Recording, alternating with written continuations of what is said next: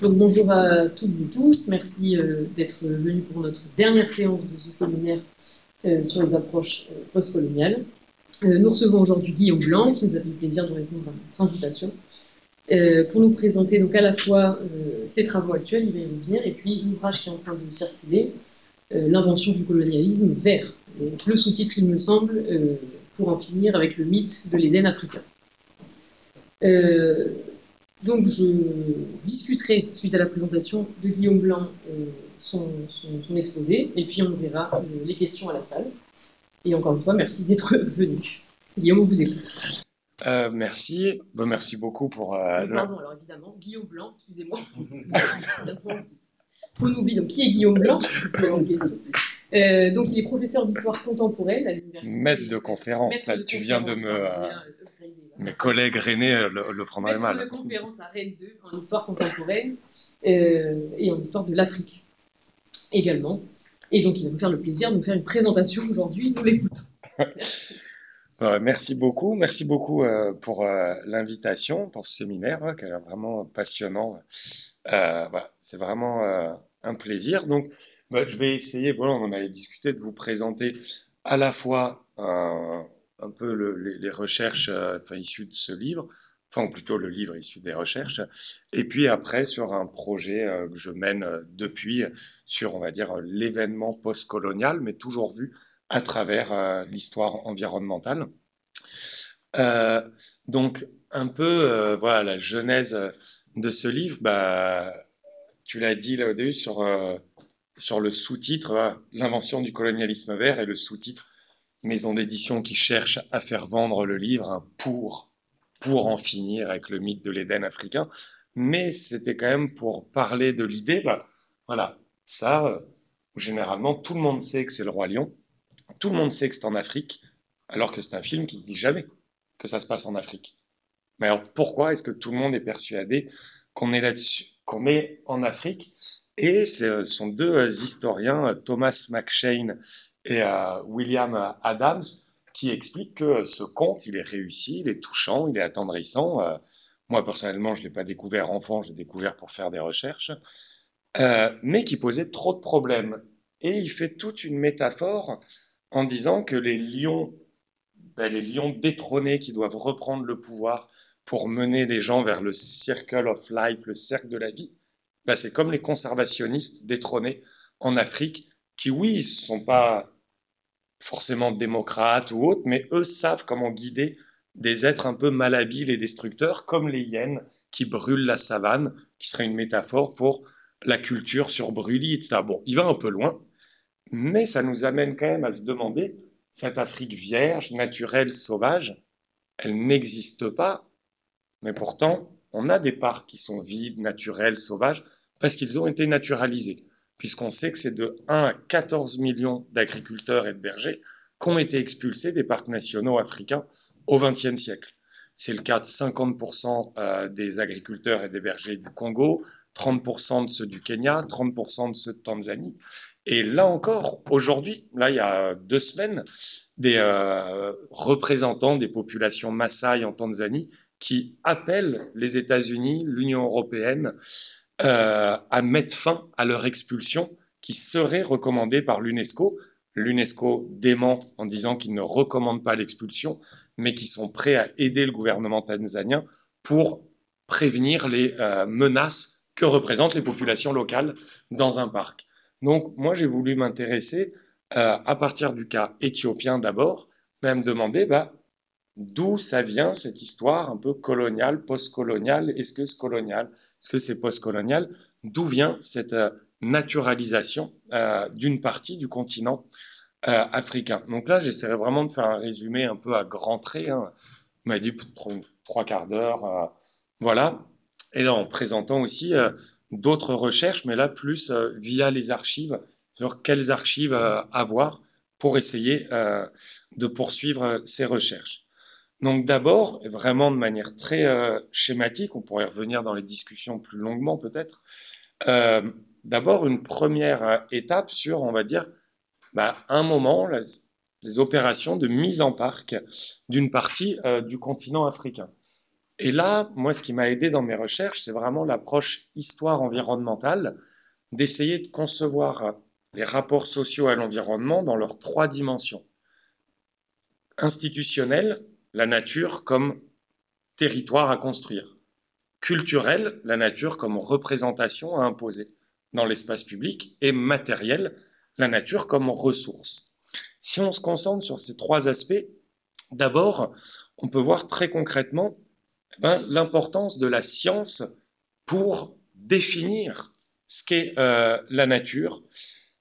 Eh bien, on voit que ce sont d'abord euh, des botanistes, puis des forestiers, alors d'abord français en Afrique de l'Ouest, puis vont être suivis très rapidement par les Britanniques, euh, qui vont en fait avoir une certaine lecture du couvert forestier. En fait, quand ils arrivent dans les premières expéditions fin 19e, début 20e, et qui découvrent les forêts des espaces de savane en Afrique de l'Ouest, des savanes et un peu de couverts forestiers, ils aperçoivent des villages de ce type. C'est-à-dire un peu un village, une ceinture forestière, de la savane, un autre village avec une ceinture forestière, ainsi de suite. Et leur théorie, parce qu'ils croient encore, ils sont convaincus par la théorie dite du climax, selon laquelle il y aurait eu autrefois une dense forêt primaire, qui recouvrirait presque l'essentiel euh, du continent. Et puis plus il y a eu d'hommes, plus les hommes l'auraient morcelé, dégrossi, jusqu'à n'avoir que ces restes d'arbres. Et pourtant, on a d'autres chercheurs aujourd'hui, des écologues, euh, des géographes, beaucoup, qui ont montré qu'en fait, ces botanistes et forestiers ont eu une lecture à l'envers du couvert forestier. C'est-à-dire que dans la plupart des écologies semi-arides, donc d'Afrique subsaharienne pour la plupart, sauf le bassin tropical humide du Congo, eh bien dans la plupart des cas, on avait plutôt de la savane. Et en fait, on est passé de la savane avec de la culture sur brûlis, mais pas avec les mêmes types d'exploitation euh, qu'aujourd'hui, mais avec du brûlis et avec de l'agriculture, eh bien pour fertiliser les sols. De la savane, on passe à des arbustes. Et puis après, des arbustes, on passe à une maigre couverture forestière, jamais abondante, mais jamais épuisée. En fait, ce que ces écologues ont pu montrer, c'est que dans la plupart des écologies semi-arides, les agriculteurs se sont, et les bergers, plus adaptés à leur environnement que dégradés. Ça ne veut pas dire qu'il n'y a pas des dégradations. Mais par contre, le mythe qui va se répandre d'une forêt primaire partout morcelée et détruite, ça va être partout, dans toute l'Afrique subsaharienne et dans tout le Maghreb. Et je reviendrai sur les chiffres euh, et leur invention. Ça, c'est pour le côté, on va dire, institutionnel, puisque la science écologique est vraiment un des instruments de l'État colonial, puisque l'État colonial s'approprie les récits déclinistes, parce que ça légitime l'expropriation des euh, populations, ou au moins la privation ou le contrôle de leurs droits à la terre. Mais après, on peut passer à la dimension très euh, culturelle, même si là aussi c'est lié à l'institutionnel, de comment ça se passe concrètement. Eh bien, en France, ça nous fait toujours rire, mais en même temps, il n'y a pas d'autre mot, c'est l'invention du bon et du mauvais chasseur, début XXe siècle. Alors, le bon chasseur, c'est ceux dont la, presse à grand tirage, les médias, vont s'emparer de leur récit de voyage début XXe siècle. Par exemple, Theodore Roosevelt. On a aussi Winston euh, Churchill, qui partent tous les deux, mais à un an de différence, 1907-1908, d'Ouganda, et qui font un safari. Et ça s'appelle déjà safari. Et en fait, ils font ces safaris pour deux raisons. Ils sont financés par des associations, des institutions zoologiques et vraiment de collecte, comme la New York Zoological euh, Society, pour collecter des animaux. Et en même temps, c'est aussi le plaisir de la chasse. Et vous voyez dans la photo qu'on a là, ce bon chasseur, bon, c'est un, bon, la conséquence, c'est un homme. La nature, c'est aussi un moyen d'exprimer sa capacité à dominer la nature et ses occupants. Et il chasse le trophée, il le chasse avec courage et il le chasse au fusil. Et vous voyez le tigre qui est ici, euh, le léopard, on dirait pas qu'il est mort. Il y a quasiment pas de souffrance. Et en fait, ce bon chasseur va être à l'exact opposé du mauvais chasseur. C'est-à-dire que le mauvais chasseur, déjà, il n'est pas chasseur, il est braconnier. C'est-à-dire qu'il n'a pas le droit de chasser les ressources synergétiques. Et lui, c'est un homme, mais cette fois-ci pas blanc, mais noir, qui chasse non pas le trophée, mais la nourriture, et qui chasse non pas avec bravoure, mais avec cruauté, vous voyez, à l'arc, à la lance, etc. Et en fait, eh bien, tous ces chasseurs sont eux qui créent les premières réserves de chasse. Donc, les premières réserves de chasse, c'est dans le Tanganyika allemand en 1895, puis ensuite dans euh, toutes les colonies d'Afrique de l'Est britanniques, puis vont suivre les Portugais, euh, les euh, Belges, puis les Français. Et dans ces réserves de chasse qui sont créées, là encore, l'État colonial a tout intérêt à soutenir ce récit et à soutenir cette mise en parc, puisque ça légitime pour l'État colonial, un, la captation des revenus, parce que ça rapporte, ça génère beaucoup de revenus, ça légitime de contrôler les populations de chasseurs, qu'elles soient blanches ou colonisées, et puis ça légitime aussi l'expropriation et le déplacement de populations. Donc ça, c'est avec les chasseurs. Mais dans les années 30, quand on a la grande crise qui traverse d'abord des États-Unis jusqu'à l'Europe et à l'Afrique, c'est la crise écologique, la première grosse crise écologique avec le Dust Bowl aux États-Unis. Tous ces nuages de poussière dans les grandes plaines euh, du nord des États-Unis qui en fait vont pousser des milliers de personnes vers l'exode donc vers les Hooverville, avec le président euh, Hoover, c'est les raisins de la colère euh, de Steinbeck. C'est à cause de l'érosion. Eh bien, en fait, les administrations coloniales prennent peur en se disant si le même schéma se répète dans les colonies, risque de révolte. Et donc, ils font appel à la science. Et donc, on a des experts, là en foresterie, les premiers en agronomie, qui viennent expliquer qu'en effet, par exemple, il y a un chiffre en Afrique du Sud, dans une réserve dans le nord-ouest de l'Afrique du Sud, comme quoi la forêt aurait été détruite à 37% en 10 ans. Ce chiffre, après, il va être mis à toute l'Afrique du Sud, puis en fait, après, à chaque colonie d'Afrique australe, et on va avoir des mêmes chiffres, mais qui n'ont pas de fondement empirique, mais qui vont légitimer des politiques d'exclusion et aussi des réserves de chasse et leur conversion en parcs nationaux. Les chasseurs se font eux-mêmes affubler du surnom de bouchers repentis, donc ils vont écrire un livre là-dessus, les Penitent Butcher, où en fait ils vont militer pour la conversion des réserves de chasse en sanctuaires pour la faune. Et c'est comme ça qu'on rentre dans l'ère des parcs nationaux à la fin des années 30. Mais le mythe, lui, va se poursuivre. Le mythe de cette Afrique verte, sauvage, on le voit hein, chez Churchill, chez euh, Roosevelt, qui décrivent un jardin, euh, un jardin édénique. Stanley Livingstone décrivait déjà la même chose. Ernest Hemingway, qui écrit Les Neiges du Kilimanjaro euh, en 36, qu'il parle d'un refuge où ici les Big Five règnent en maître, donc le lion, le buffle, le rhinocéros. Karen Blixen dans Out of Africa l'année suivante, en 37, pour la ferme africaine, qui dit que ici le paysan euh, et l'éléphant, le vieil homme et l'éléphant ont le même regard. Donc une espèce d'Éden, paradis un peu idyllique, mais avec des braconniers. Et on le retrouve dans Les Racines du ciel de Gary, pour lequel il aura le prix Nobel euh, en 56, le prix Goncourt, pas le prix Nobel. Euh, et Romain Gary, alors c'est toujours difficile, parce que dans Les Racines du ciel, en plus, très humaniste, c'est Romain Gary, etc. Mais Romain Gary, ce qu'il décrit, c'est un, en fait, on est au Tchad. En fait, ce qu'il décrit, c'est une Afrique animale. Il décrit des centaines et des centaines d'éléphants tous les jours les éléphants ont déjà quasiment disparu, puisque depuis la fin du 19e siècle, c'est 65 000 éléphants par an qui sont chassés. Et surtout, il excuse les Africains avec le personnage qu'il invente, euh, Watari, qui explique que la nature africaine est l'opium des Européens, et il les excuse en disant que eux braconnent, mais parce que la protection et l'amour des animaux, c'est une affaire d'hommes rassasiés. Donc il les excuse, mais il reproduit l'idée selon laquelle l'empathie, voire l'amour ou l'admiration, ou tout simplement le fait de ne pas tuer la grande faune, n'existe pas dans les sociétés africaines. Donc on reproduit aussi une idée d'Afrique idéalement vierge, sauvage, animale, et malheureusement pas naturelle, trop dégradée, surpeuplée.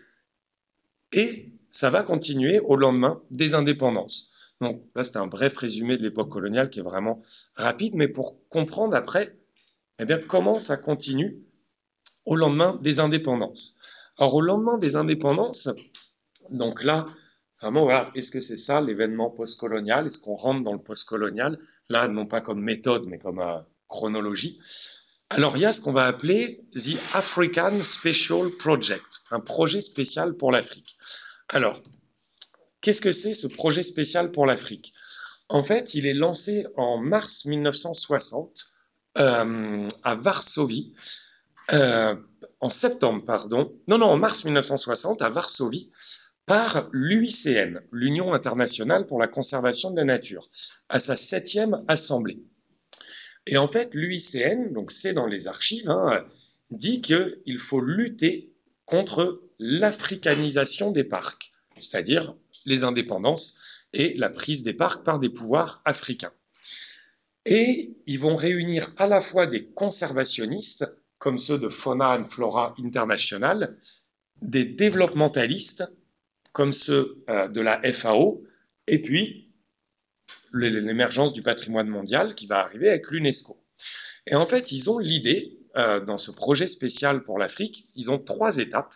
La première étape, c'est faire une tournée en Afrique pour rencontrer les nouveaux dirigeants africains pour discuter des principes de la conservation. Et donc ça, ça sera la FAO qui s'en chargera. Deuxième étape, une grande conférence sur la protection de la nature qui est organisée à Arusha, en Tanzanie, qui encore le Tanganyika, euh, en septembre 61. Et à cette conférence, eh bien, on le trouve dans un manifeste qui est rédigé quelques mois avant. Là, il s'agit, mais encore marqué dans les archives, il est bien indiqué que la onzième heure a sonné, mais qu'il n'est pas trop tard pour agir. Et là, c'est Julian Huxley, le premier président de l'UNESCO en 1946, un autre grand naturaliste euh, Edgar Worthington, qui ont l'idée de mettre sur pied une banque dont la première mission, je vous cite l'archive, serait d'envoyer des experts en Afrique, aider les gouvernements africains à céder eux-mêmes. Et cette banque est annoncée, sa création, le 11 septembre 61 à Arusha. Son siège est en Suisse, c'est le Fonds mondial pour la nature, World Wildlife Fund, c'est la fondation du WWF. Et effectivement, pendant dix ans, eh WWF, UICN, UNESCO, Fauna Flora International, eh vont en fait permettre la reconversion d'administrateurs coloniaux en experts internationaux. Et d'ailleurs, ces institutions en fait ont changé de nom. L'UICN, euh, ce nom, Institut Union internationale pour la conservation de la nature, est créé en 56. Et l'UICN date sa création de 48, où elle s'appelait l'UIPN, pour la préservation de la nature. Mais en vérité, on a déjà un office de documentation et de corrélation pour la conservation de la nature qui est fondé en 1928 par des chasseurs. C'est l'UICN. Fauna and Flora International ne cache pas vraiment leur euh, passé. Conservation innovante depuis 1903. En effet, ça s'appelait la Society for Preservation of the Wild Fauna of the Empire. Puis après, ça s'appelait la Fauna Preservation Society. Maintenant, ça s'appelle la FFI. Mais donc, elle change de nom aussi, et c'est comme ça que s'opère cette reconversion. Et pour la forêt, ben, on va voir, par exemple, comment l'histoire se répète. Là, je prends mon cas euh, éthiopien, euh, qui fait partie euh, du projet spécial pour l'Afrique. On a Gerald Watterson, c'est un forestier de la FAO, qui lui visite une dizaine de pays en quelques mois en Afrique de l'Est et il est chargé pour la FAO, mais il est aussi secrétaire général de l'UICN, de dresser un état des lieux de la forêt dans les pays qu'il visite. Alors, c'est quand même compliqué de dresser un état des lieux de 8-9 pays euh, en quelques mois, puisque même aujourd'hui, on n'a toujours pas d'état des lieux. Mais comment il fait? Ben, Il va au contact de gens susceptibles de lui donner des informations. Et en fait, donc, quand il est en Éthiopie en 61, il va y séjourner une dizaine de jours et il va avoir deux sources d'informations. La première, c'est euh, le père de la foresterie euh, éthiopienne, c'est un Allemand, c'est le baron von Brettenbach, qui est en Éthiopie depuis une trentaine d'années et il a une estimation basée sur des observations visuelles au sud de l'Éthiopie, sur les hauts plateaux, où lui, il pense qu'en 1900, la zone aurait été couverte à 35% de forêt mais il ne dit pas combien de pourcents en 1961. Il dit que selon lui, en 1900, il y a eu 35% de forêt. Et puis, euh, notre expert de la FAO, il a aussi à sa disposition un rapport. C'est un rapport écrit par un forestier canadien, William Logan, en 1946, qui lui a visité Addis Abeba. Et ce forestier canadien estime que la capitale a 5% de surface boisée. Ce qui là semble assez logique puisque la capitale a été fondée en 1890-96 sur des hauts plateaux. Bon, comme un camp royal, hein, c'était le dernier camp royal de euh, la monarchie éthiopienne qui après s'est installé définitivement ici. Eh bien, notre forestier, finalement, qu'est-ce qu'il va faire? Il va prendre les deux chiffres et le rapport qu'il envoie à la FAO, et pardon, je vous ai dit que c'était Watterson, c'est Oufnagel. Watterson, celui qui faisait la tournée générale, et Oufnagel, c'est l'Afrique de l'Est. Eh bien, il envoie à la FAO un rapport dans lequel il augmente le premier chiffre et il dit l'Éthiopie était couverte de forêt à 40% en 1900. Et il baisse le deuxième chiffre de 5%. Il dit l'Éthiopie est aujourd'hui couverte à 3% de forêt. Et il envoie ça à la FAO. Eh bien, dans un contexte néo-malthusien dans les années 60, avec la peur qu'un tiers-monde libéré mène à l'épuisement des ressources et donc à un autre conflit mondial, la FAO va diffuser ces chiffres. Chiffres qui, aujourd'hui, guident toutes les politiques forestières éthiopiennes, du gouvernement éthiopien, de la FAO, et, de manière assez ironique, c'est le premier exemple que cite Al Gore dans son ouvrage et son film pour lequel il a reçu le prix Nobel de la paix, que à cause de la dictature et d'un gouvernement corrompu, l'Éthiopie est passée de 40% à 3% de forêt. Avec la petite ironie, puisqu'il faut quand même en souligner, c'est qu'en revanche, ça fait 61 ans qu'on est à 3%. Donc voilà pour le mythe là-dessus. Là, on pourrait se dire, bon, bah alors c'est du néocolonialisme, et puis là, on pourrait questionner, oui, mais alors poste ou pas? Mais ça serait beaucoup trop simple. Pourquoi l'Éthiopie accepte ce récit décliniste? Et pourquoi les autres pays d'Afrique vont accepter le même type de récit? Là, je reste sur le cas éthiopien, on pourra discuter après d'autres pays comme la Tanzanie euh, notamment. Moi, je suis tombé, je vous le montrerai après, sur les archives de ce personnage, John Blower. John Blower, c'est un ancien euh, du Tanganyika, puis euh, responsable des parcs nationaux d'Ouganda. Et puis l'Ouganda euh, est indépendant. 1962, John Blower se retrouve au chômage. Et John Blower se fait recommander par un autre expert, Leslie Brown, du Kenya, auprès de l'UNESCO. L'UNESCO recommande John Blower auprès d'Haïlé Sélassié en Éthiopie, en disant bah, on va vous envoyer quelqu'un pour créer des parcs nationaux.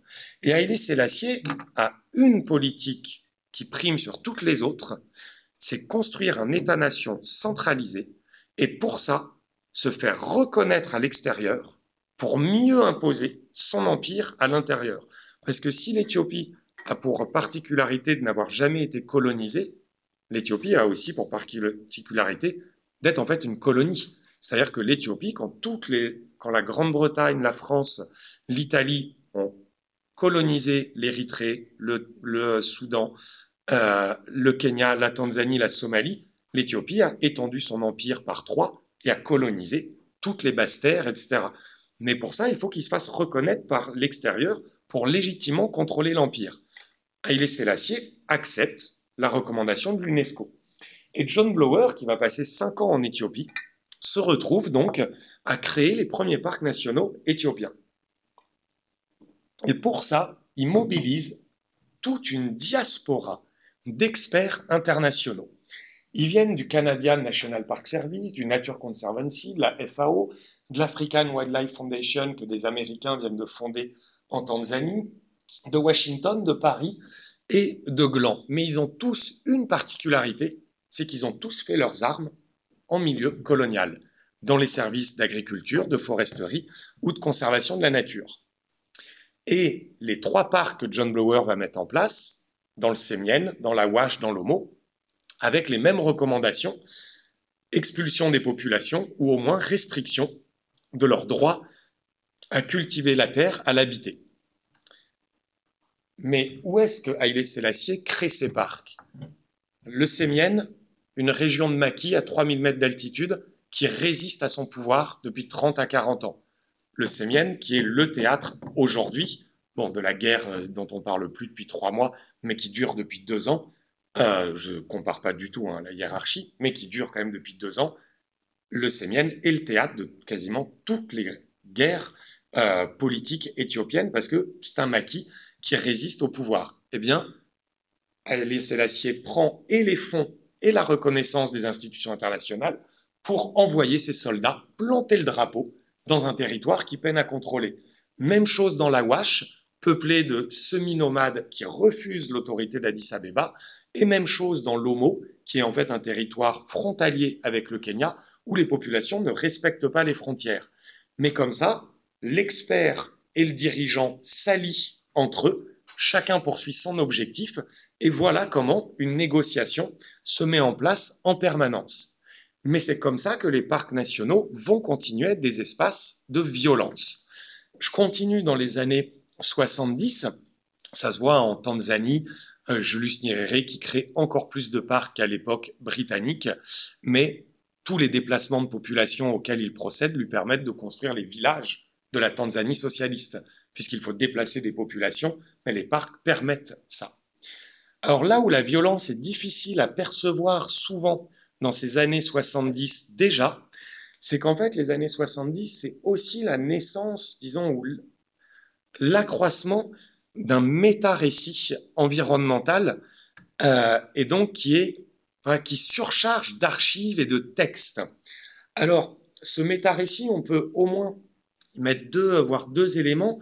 D'abord, j'en ai brièvement euh, parlé sur la peur néo-malthusienne d'une surpopulation et d'une Afrique qui court à la catastrophe et au troisième conflit mondial si on ne fait pas quelque chose pour les ressources. Ça, c'est la tragédie des communs euh, de l'écologue euh, Gareth Hardin aux États-Unis. Mais cette, théorie va être reprise et Gareth Hardin y plaide, lui, pour ce qu'il appelait une coercition mutuelle décidée en commun dans les pays où la nature est la plus menacée par la surpopulation. Eh bien, c'est l'un des enjeux euh, du premier sommet mondial pour la Terre, euh, la conférence de Stockholm en 72, où en fait, c'est les prémices d'une action environnementale globale, mais pour les zones protégées, il est effectivement décidé que des zones doivent être préservées pour le bénéfice de l'humanité tout entière. Ce qui en fait nous amène en 72, c'est la même année, c'est la signature de la Convention de l'UNESCO sur le patrimoine mondial naturel et culturel. Donc la charte de l'UNESCO est signée en 72 et l'UNESCO lance un appel à tous les pays membres des Nations Unies, à tous les États membres, de candidater soit pour voir leur site classé au patrimoine naturel, soit au patrimoine culturel. Je reprends mon exemple éthiopien.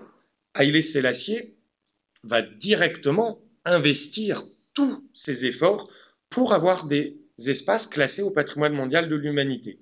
Haïlé Sélassié est renversé en 74 par Haïlé euh, Mengistu Haïlé Mariam. Donc pas à côté de Castro, hein, l'autre.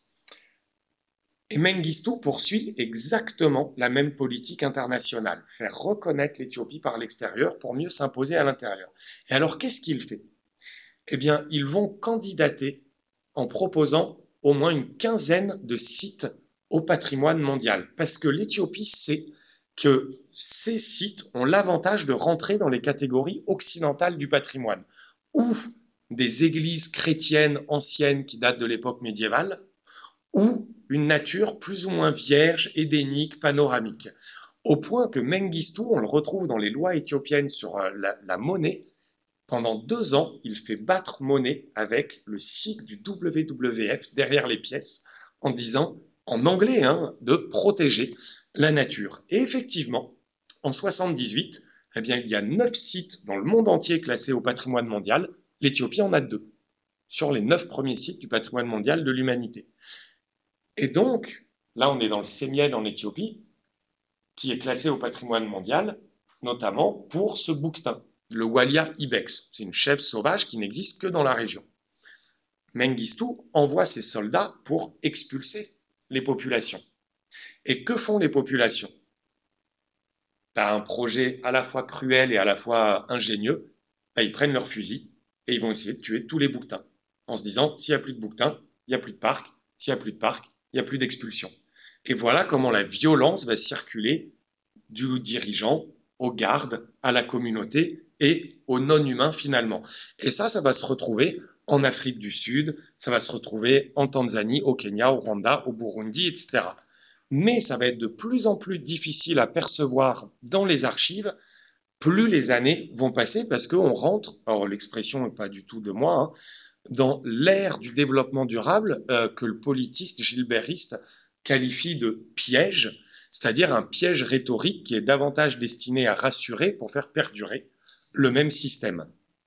Et alors, si on passe cette fois-ci non pas au discours, mais directement aux faits, qu'est-ce qu'on peut voir? Dans les années 80, si je prends l'exemple éthiopien, bien, la guérilla l'emporte pendant dix ans, et donc dans le Sémien, toutes les populations reviennent. Et cette fois-ci, elles ont le droit de cultiver la terre et de faire pâturer leurs troupeaux. Et on a même des touristes qui viennent et qui vont faire des reportages, etc. Et on voit dans les livres d'or ou dans des interviews qui disent qu'il y a un air de sérénité pastorale dans le parc parce que tout le monde cultive sa terre.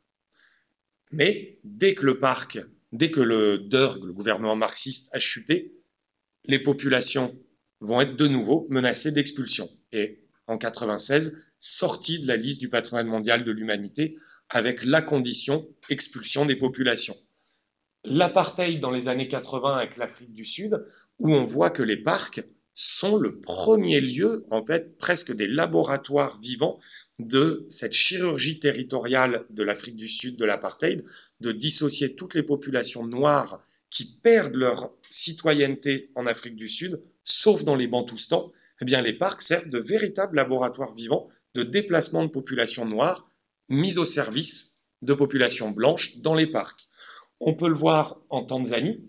Donc là, bah, vous voyez, c'est des images qui vont servir d'images de synthèse pour euh, le roi lion euh, en Tanzanie, où Julius Nyerere va continuer cette politique de villagisation des campagnes et de déplacement des populations dans les parcs, au point que la Tanzanie arrivera à 32% à un moment enfin là en tout cas, à 32% de zones mises en parc, un tiers du pays.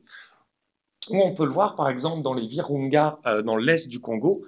Pourquoi est-ce que Mobutu s'attache aux Virunga dans l'est du Congo dans les années 80 Parce que la zone est déjà contrôlée par celui qui ira euh, bientôt le renverser à Kinshasa, euh, c'est-à-dire Kabila. Et si le Kivu devient une zone d'intérêt principal, c'est aussi pour tenir une zone non seulement qui échappe au pouvoir, mais une zone frontalière qui va bientôt être le lieu des plus grands affrontements entre populations Hutu, Tutsi, mais une zone à contrôler.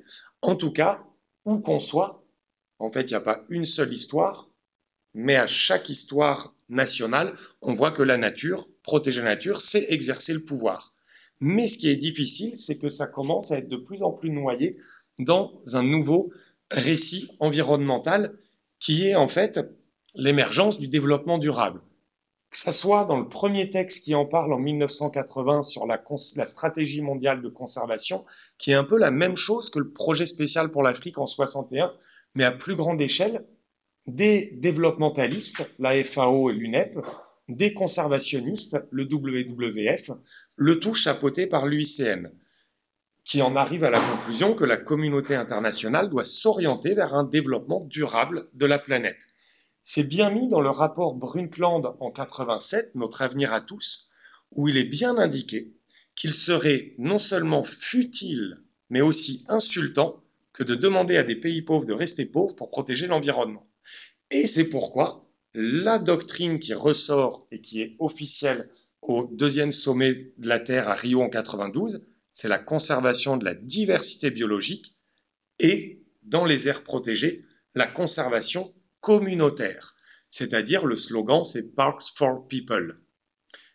Et cette conservation communautaire, ces parcs pour le peuple, eh bien, doivent être basés sur une chose, l'intégration des savoirs autochtones et indigènes aux politiques de la biodiversité.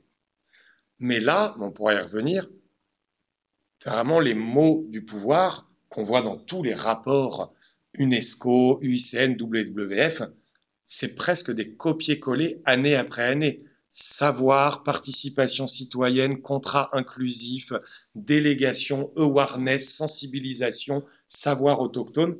Mais concrètement, les seuls chiffres qu'il y a restent les chiffres de la dégradation et les seules conclusions qu'il y a, l'expulsion est terminée, on ne parle plus jamais d'expulsion, mais de voluntary resettlement, c'est-à-dire un déplacement volontaire. Et tout ça va quand même, non pas de manière simpliste faire perdurer un schéma colonial, mais en fait va s'accumuler, c'est-à-dire que les schémas coloniaux d'expulsion sont toujours présents, auxquels se rajoutent des schémas développementalistes des années 70, auxquels se rajoutent des considérations communautaires, et on a un jeu d'acteurs en fait qui s'intensifie, se complexifie, et le mythe qui lui aussi va prendre une ampleur sans précédent, puisque non seulement la crise écologique s'accélère, non seulement la disparition de la nature à l'échelle de la planète s'accélère, eh bien la naturalisation de l'Afrique ou l'idéal d'une Afrique naturelle prend aussi de l'ampleur avec le cinéma et la télévision. David Attenborough euh, sur la BBC avec son émission Life on Earth, où maintenant on peut emmener le téléspectateur dans une Afrique véritablement sans frontières. On passe non pas d'une société à une autre ou d'un État à un autre, mais d'une forêt vierge à un oasis, etc. Et avec l'anthropomorphisation de la grande faune qui va encore plus loin. Le National Geographic le montre bien. Sur 100 couvertures du National Geographic, sur l'Europe, toutes représentent des humains et du patrimoine bâti. Sur l'Afrique, 9 sur 10 représentent un animal, et ce sont eux qui courent pour la vie. Vous voyez, même si c'est que du récit, alors c'est une thèse hein, qui a été faite par deux chercheurs euh, sur les représentations du National Geographic, mais cette anthropomorphisation des animaux en Afrique ouf des populations qui vivraient encore intégrées à leur milieu. Là aussi, normalement, les étudiants savent tous que c'est des Maasai. Mais pourquoi? Comment? Parce que cette idée d'une Afrique naturelle, sauvage, continue. Et, bah, par exemple, le Roi Lion, 3 millions de téléspectateurs dès la sortie en 94, beaucoup vont retenir l'idée de l'Afrique naturelle, peu que c'est une adaptation d'un manga japonais de 1954 qui s'appelait Le Roi Léo et qui était directement inspiré de l'époque coloniale. Et ensuite, pour aller jusqu'à aujourd'hui, mais je vais passer, on pourrait prendre l'exemple du Mozambique et l'échec du projet Campfire, qui est un projet de communauté, euh, c'est-à-dire que tous les droits sont dévolus, tout l'argent, pardon, euh, des parcs nationaux sont dévolus aux populations locales, mais en fait, population locale ne voulant strictement rien dire, concrètement, c'est les chefs de district qui perçoivent ce que l'État central percevait, non pas les populations. On a d'autres cas plus dramatiques. La guerre pour la biodiversité, qui est un programme très officiel lancé en 2001 par la Banque mondiale et son président James Wolfenson, avec un rapport Winning War for Biodiversity Conservation, où on sait aujourd'hui de manière certaine que en Afrique de l'Est, de, de, 1999 à 2005, c'est plus de 400 personnes qui ont été abattues par des gardes euh, de parc, des milliers qui ont été violentés.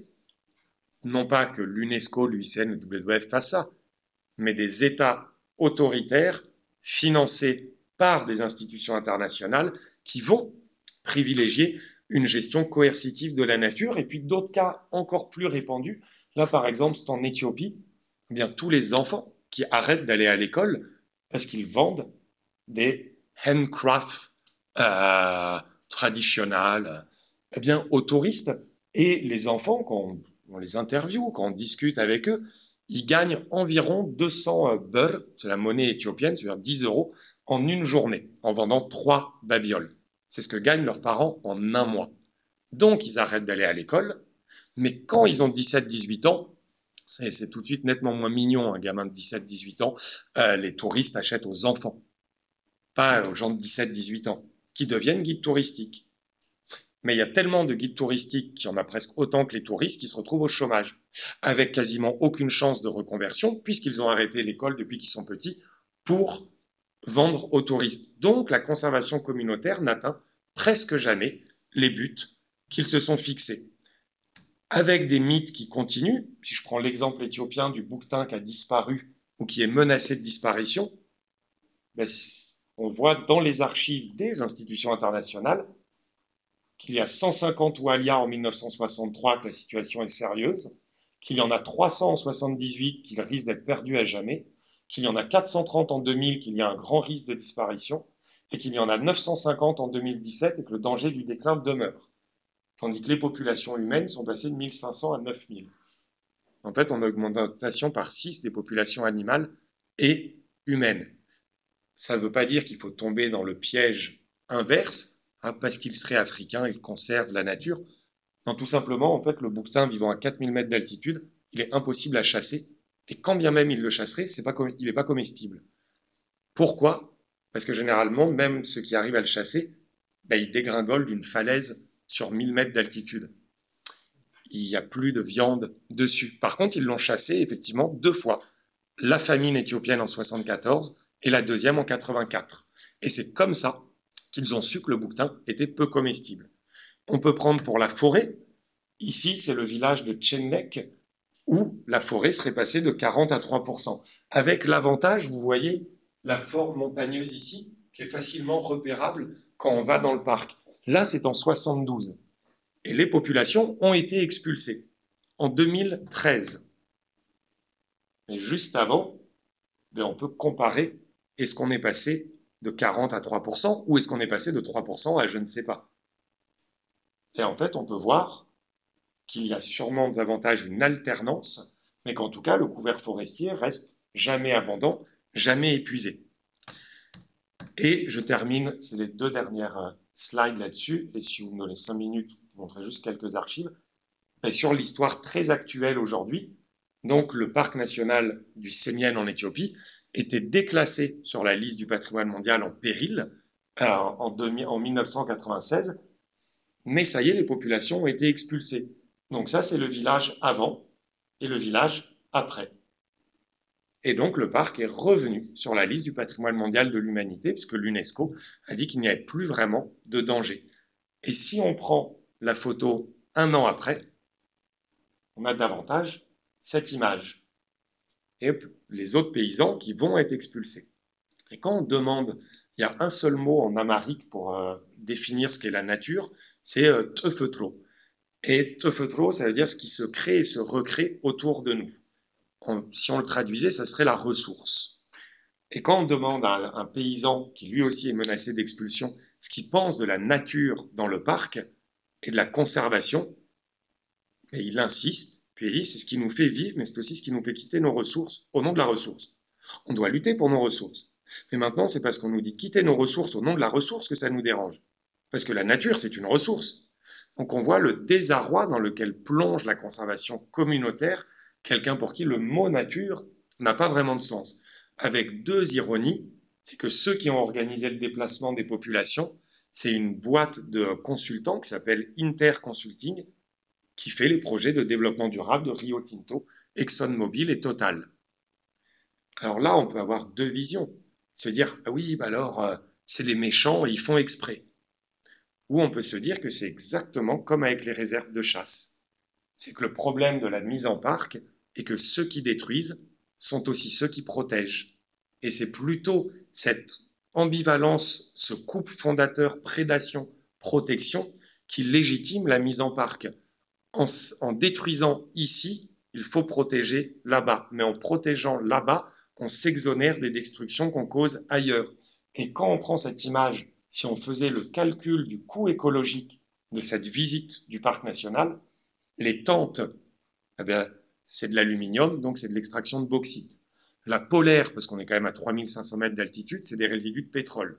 Le smartphone pour prendre la photo, pas moi qui ai pris la photo du coup, le smartphone, c'est euh, du cobalt. L'avion, 0,5 tonnes de CO2 en moyenne. Bien, si on fait le calcul, venir visiter ce parc, c'est l'équivalent chaque jour de le détruire. Mais ça nous permet de croire que quelque chose est fait pour protéger la nature. Et pour moi, les archives montrent que cette image remonte davantage à une chronologie contemporaine d'un long XXe siècle et non pas une chronologie de type colonisation, décolonisation, j'ai été trop long. Est-ce que je prends cinq minutes juste pour vous montrer? Ouais, ok, ok. Désolé, hein, j'avais mal calculé. Alors juste pour vous dire, voilà, moi l'ouvrage là que j'avais essayé euh, euh, de faire là, pour euh, Flammarion, c'était voilà, une tentative d'essayer de parler à plus de gens et malheureusement on peut faire des livres comme Histoire mondiale de la France que j'aime beaucoup comme livre, hein, c'est enregistré. Mais par contre, le, jamais une maison d'édition n'acceptera un livre comme Histoire mondiale de l'Éthiopie il faut au moins faire toute l'Afrique. Moi, à la base, j'avais proposé un livre sur l'Éthiopie. Et on m'a dit, c'est génial. Par contre, tu fais toute l'Afrique. Ah, plus difficile. Mais, à mon avis, dans les archives éthiopiennes, on peut quand même voir quelque chose qui nous révèle un événement postcolonial. Moi, mon hypothèse est de me dire que le postcolonialisme peut être pris comme méthode pour relire et l'époque coloniale et l'époque post-indépendance, mais que ça peut aussi être pris comme événement en tant que tel, comme quelque chose qui a eu lieu à un moment. Et en regardant comment se construit et la nature et l'État dans l'Afrique qui prend son indépendance. Alors, moi, cette hypothèse, elle me vient des archives du personnage dont je vous ai parlé, John Blower. Donc, John Blower, en fait, la, la difficulté à Addis Abeba, c'est que l'Éthiopie a une culture archivistique assez euh, exceptionnelle, c'est-à-dire qu'il ne jette rien. Mais par contre, il ne classe pas non plus. Et donc, c'est bien, mais euh, c'est super pour monter des projets de recherche ANR. C'est moins cool quand on est en thèse en se disant. Mais il y avait ces classeurs, ce qui était d'ailleurs assez drôle parce que c'était dans la bibliothèque de l'Ethiopian Wildlife Conservation Authority à Addis Abeba. Et en fait, il faut juste faire le tour de la salle et puis regarder tous les rapports dans la bibliothèque un par un. Moi, ça m'a pris trois mois. J'avais fait tous mes petits rapports. J'étais content. J'avais ma documentation, etc. Et derrière la responsable du bureau, ben, il y avait ces boîtes. Moi, je vais juste demander ce qu'il y avait. Et puis, qui m'a répondu en me disant non, mais old paper. en amérique, c'est uh, what. Ça veut dire fichier mort ou euh, ou vieux papier. Du coup, j'ai dit, bah, moi, je veux bien voir le vieux papier. Bon. Et c'était ça. Et en fait, tout le classeur à l'intérieur avait marqué JB, JB, JB.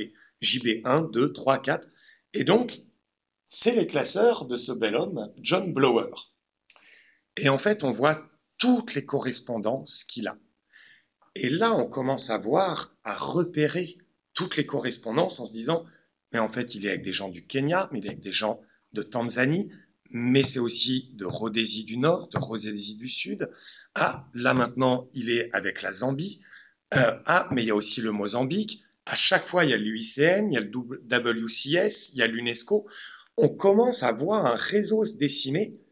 Et John Blower, bah, du coup, en prenant ces archives, j'ai fait une méthodologie assez euh, basique. Eh ben, on a pris toutes ces archives, qu'on a photographié, pardon, je l'ai laissé en anglais parce que j'avais fait avec des collègues éthiopiens. En fait, on a recréé chaque classeur en PDF. Et puis après, on a tout remis. Chaque classeur devient un dossier. Et donc, on a maintenant environ 15 000 pages d'archives de John Blower qui montrent cette reconversion d'administrateurs coloniaux en experts internationaux et avec des réseaux qu'on pourrait prendre comme ceux que Bruno Latour appelle les vecteurs d'assemblage. C'est-à-dire qu'on voit vraiment des experts qui n'ont pas une vie nord-sud, mais qui ont bien davantage une vie sud-sud, qui vont envoyer des notes au WWF, à l'UNESCO, au Nature Conservancy, donc à Genève, à, à Paris, à Londres, mais aussi de plus en plus après les années 50 à Washington, et on voit qu'il va y avoir classement, théorisation et renvoi de normes sur place. Mais avec des experts, c'est ça qui est assez drôle. John Blower, moi j'ai essayé, alors après ça fait un peu euh, psychorigide, de suivre sa trace. Mais du coup, en allant dans les archives à Kew en Angleterre, ben en fait, on voit ce qu'il faisait en Ouganda, puis au Tanganyika, et en allant aux archives de la FAO à Rome, eh ben on voit qu'après l'Éthiopie, il est parti en Inde, puis en Birmanie, puis en Malaisie. Eh ben on peut faire la même chose pour chaque expert.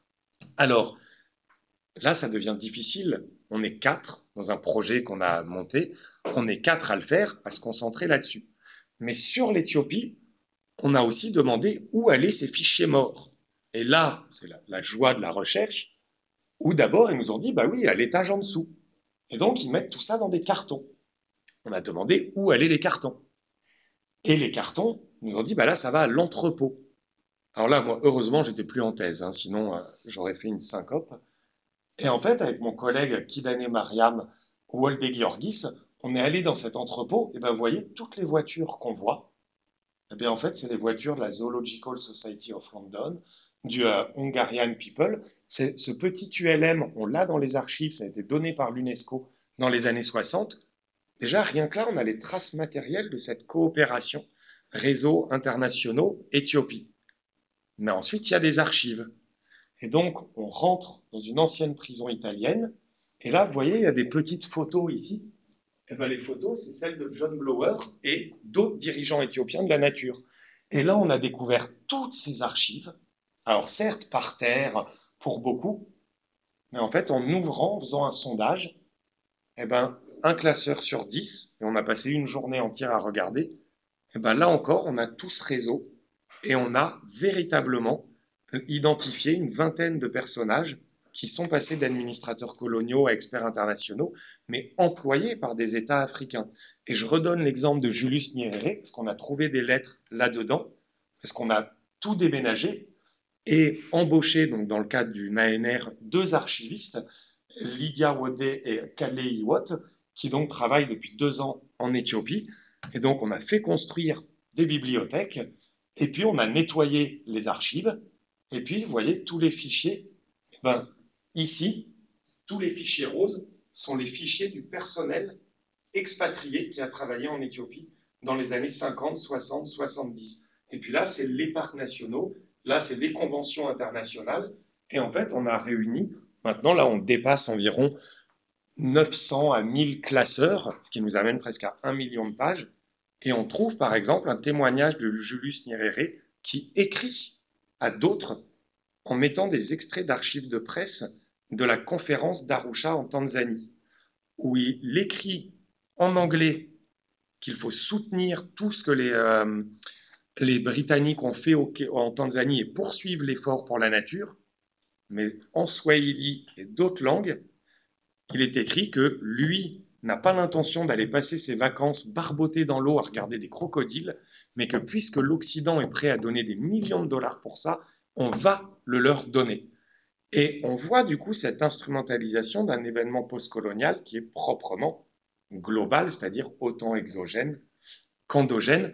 Et voilà, moi j'essaye, oh pardon, moi j'essaye de le suivre en suivant des trajectoires individuelles en essayant de repérer des alliances entre experts occidentaux, dirigeants nationaux, en essayant d'articuler avec les vecteurs d'assemblage comme l'UICN, la FFI, qui nous montrent le passage de l'impérialisme à l'internationalisme, mais avec des mêmes institutions, des mêmes euh, préceptes.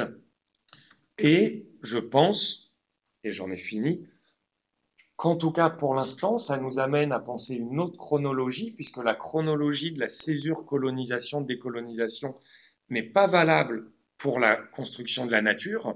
On a davantage, en suivant des générations, il semble davantage qu'on ait une génération de scientifiques des années 1900 aux années 30, ce qui correspond à la phase de construction de l'État colonial.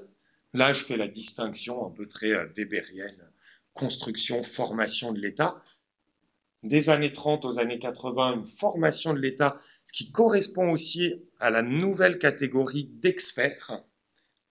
Et puis, dans l'État néolibéral des années 80 aujourd'hui, le règne de la consultance, là avec vraiment la consultance où plus les experts circulent de pays en pays, plus leur légitimité s'accroît.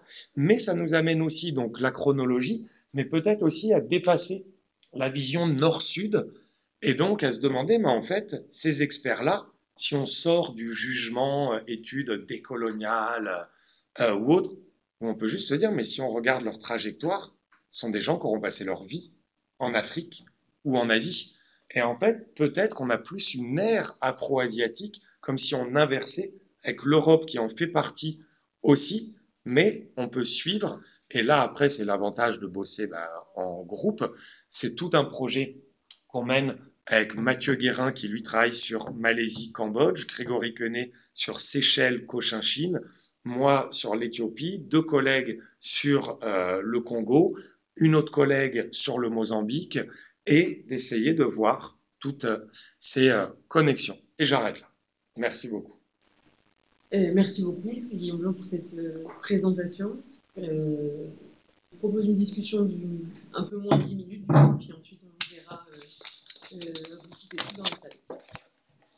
euh, donc tout d'abord, je reviendrai à la fin sur euh, la forme justement de cet ouvrage. Ce qui est très intéressant d'avoir la cuisine un petit peu avec l'éditeur, etc. Mais je pense que ça fait partie des, des, points qu'on n'avait pas encore soulevés dans ces séminaire avec cette forme-là, justement. Donc ça, moi, ça m'intéressait particulièrement.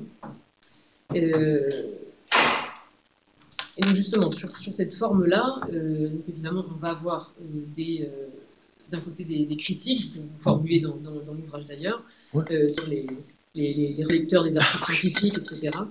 Euh, mais je trouve qu'on a une, recommandation qui est assez importante, puisqu'on va, euh, je suppose, on en parlera dans la discussion aussi, on va chercher à toucher des, publics plus larges et à mettre justement sur le devant de la scène ces questions.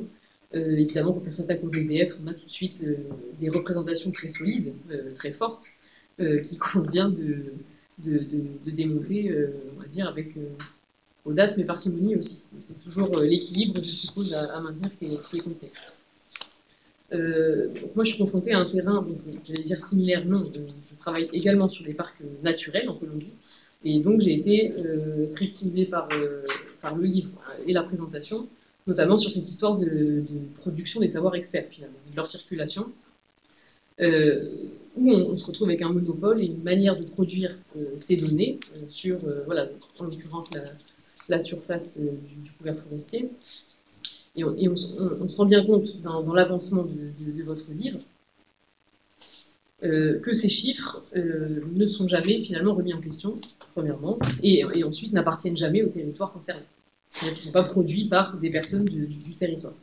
ça, c'est quelque chose que moi j'ai retrouvé énormément en Colombie euh, aussi, et euh, j'étais intéressée aussi par cette notion de, respect, de respectabilité technique euh, qui est prise au fur et à mesure. le, poids et la force de ces données, moi je pense que c'est une, piste aussi de, réflexion qui est extrêmement intéressante, puisque voilà, la donnée qui est produite à partir d'observations visuelles ou de visites de simples survols d'hélicoptères au-dessus des parcs, etc., devient aujourd'hui des, vérités absolument incontestables et sont reprises par les, par les locaux eux-mêmes.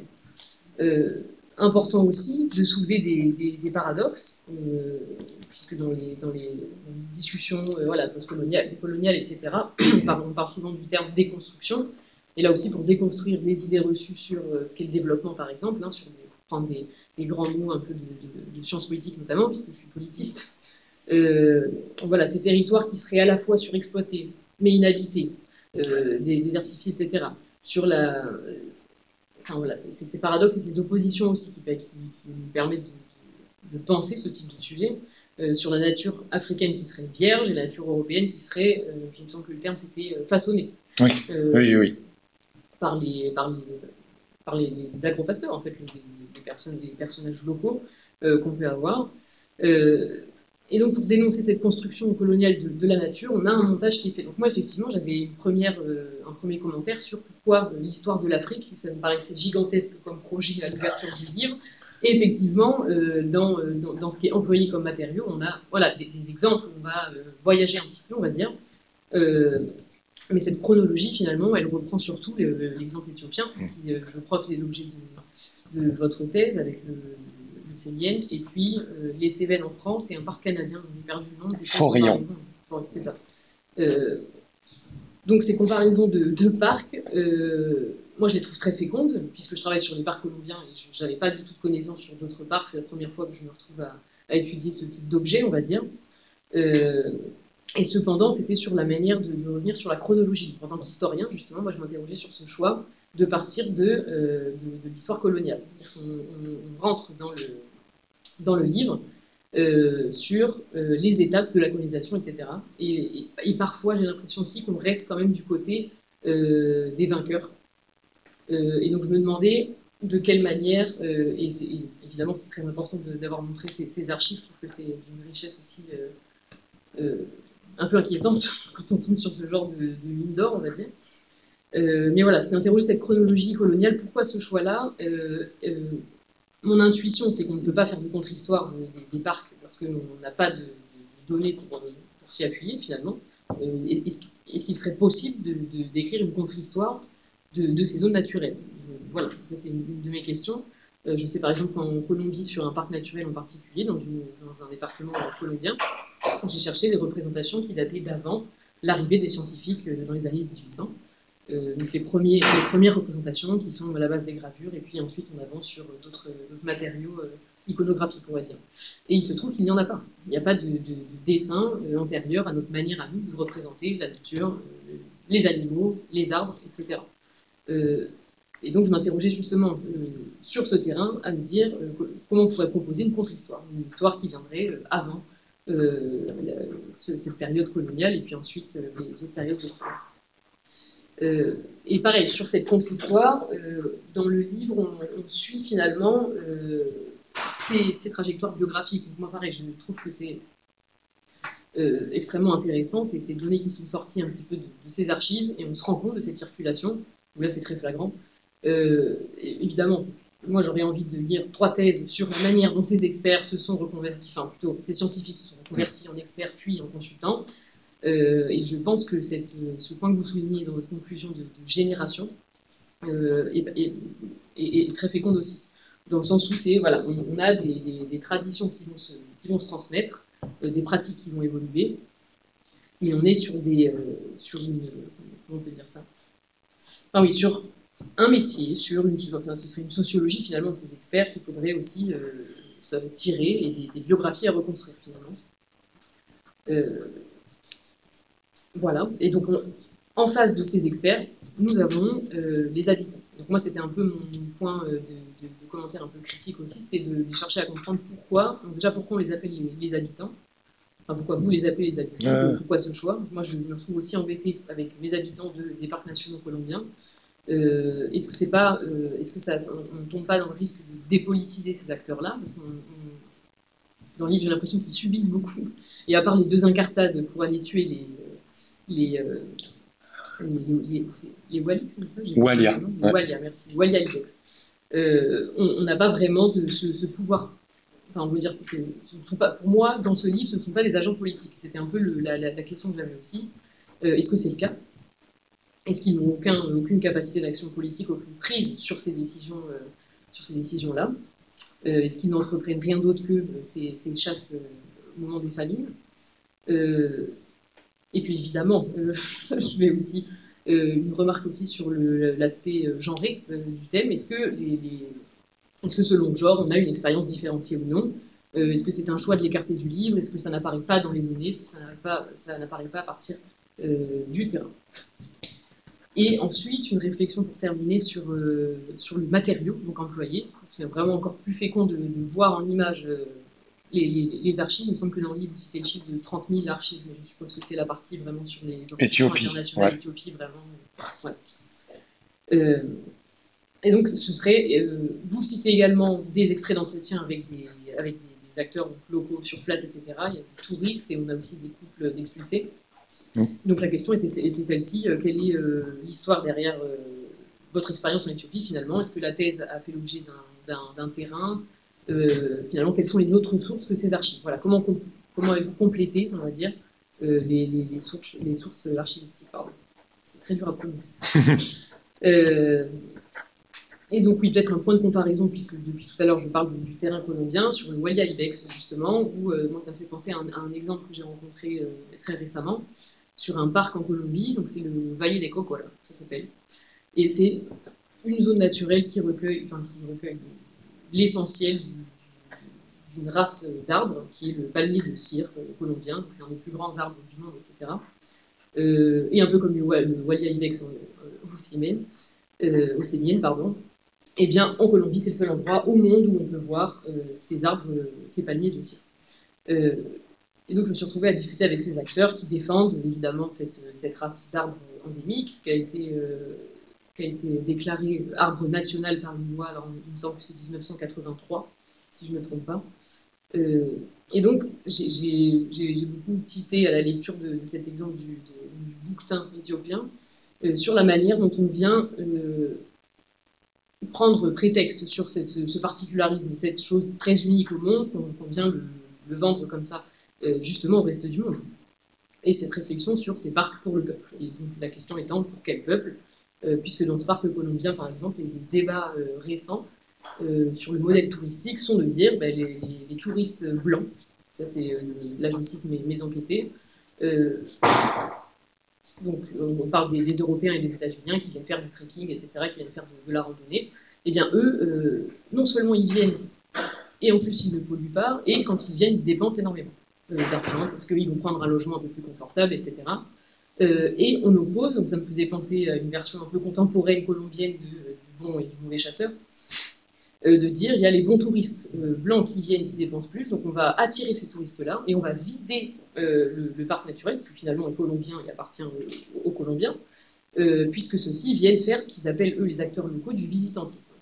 Donc on a le, bon tourisme, vert, éco, écotourisme, on va dire, voilà, ces modèles-là, on veut leur faire faire du yoga dans ce parc, par exemple, et de l'autre côté, on a les Colombiens qui viennent seulement la journée, donc ils ne vont pas prendre un logement, ils viennent des pourtours du département, de cette zone, et ils viennent dépenser un repas avec la famille, et eux polluent, laissent des déchets, etc. Euh, donc on a vraiment ces représentations qui sont extrêmement euh, ancrées. Donc voilà, c'était pour citer parmi plein, plein d'exemples les, points de comparaison qu'on peut avoir aussi euh, sur ces, sur ces terrains en Amérique latine, puisque je, voilà, je travaille sur la Colombie, mais j'ai connaissance de, de, ce type de problématique évidemment dans, le reste de, l'Amérique latine. Et donc voilà, donc pour finir, ben, c'était ça en fait, c'était cette nature de, de l'ouvrage euh, quelles ont été les, discussions? Je crois que vous remerciez euh, euh, François-Xavier Pauvel dans, les remerciements. Je t'oblige. voilà, évidemment. Et donc, pour avoir suscité justement l'idée de cet ouvrage, il me semble, moi, c'était un peu revenir sur la, cuisine, de, voilà, comment, d'où vient cette initiative, à qui s'adressait, je dirais? Et voilà. En tout cas, merci encore.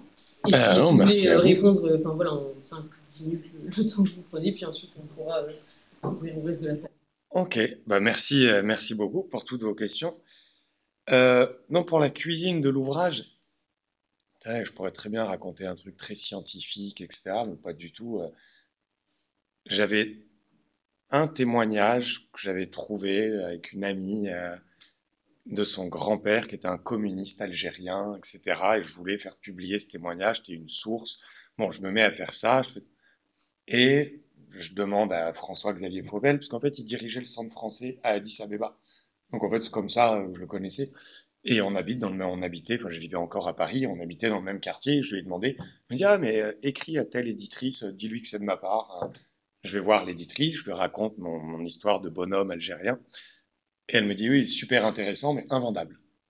Et lui, je dis, ah bon, je dis, bon, bah ok, je suis bah, ravi de t'avoir rencontré quand même. et puis on discute, elle me dit, non, on a le droit de discuter. Et elle me demande sur quoi tu bosses, et je lui raconte sur quoi je travaille. Et là, elle me dit, elle me fait, en train de me dire que l'UNESCO, le WWF, expulse des populations. Elle me dit, elle me fait, ça, ça, oui. Je dis, je fais, ah bon, ok. Elle me dit, bah un jour, si t'as le temps. Et donc, je lui, moi, ça me plaisait. Elle m'a dit, ouais, mais alors là, t'essayes de bien écrire, euh, grand public. Euh, et elle avait lu ma thèse. Elle m'a dit, oui, super. Elle m'a dit, mais 1 300 000 signes, Génial pour tes dix collègues qui vont la lire, oui. Mais pour les gens, non. Elle m'avait dit, essaye si tu veux. Et l'idée, moi, d'écrire, j'en avais parlé à Fauvel, qui m'avait dit, tu vas voir, ça te demandera encore plus de boulot, mais que ça pouvait être quelque chose de, une expérience. Bon, je me suis dit, ok. Donc j'ai tenté, ça a été accepté, une petite note d'intention, et puis je fais mon truc sur l'Éthiopie. Et bon, non seulement on me dit le manuscrit, c'est mal écrit, il faut refaire, c'est trop, euh, c'est trop, euh, même pas un télo, je pense. Euh. Oui, elle m'a dit c'est trop radio-université par la radio-université. Euh, et elle m'avait dit, mais par contre, non seulement tu réécris pour tout le monde, et puis en plus, faudrait que tu élargisses à toute l'Afrique. Moi, j'ai dû imposer les notes de bas de page. En me disant, non, je garde les 420 notes de bas de page. Ça, c'est pas possible. Du bon, ok, si tu veux, mais on les met à la fin.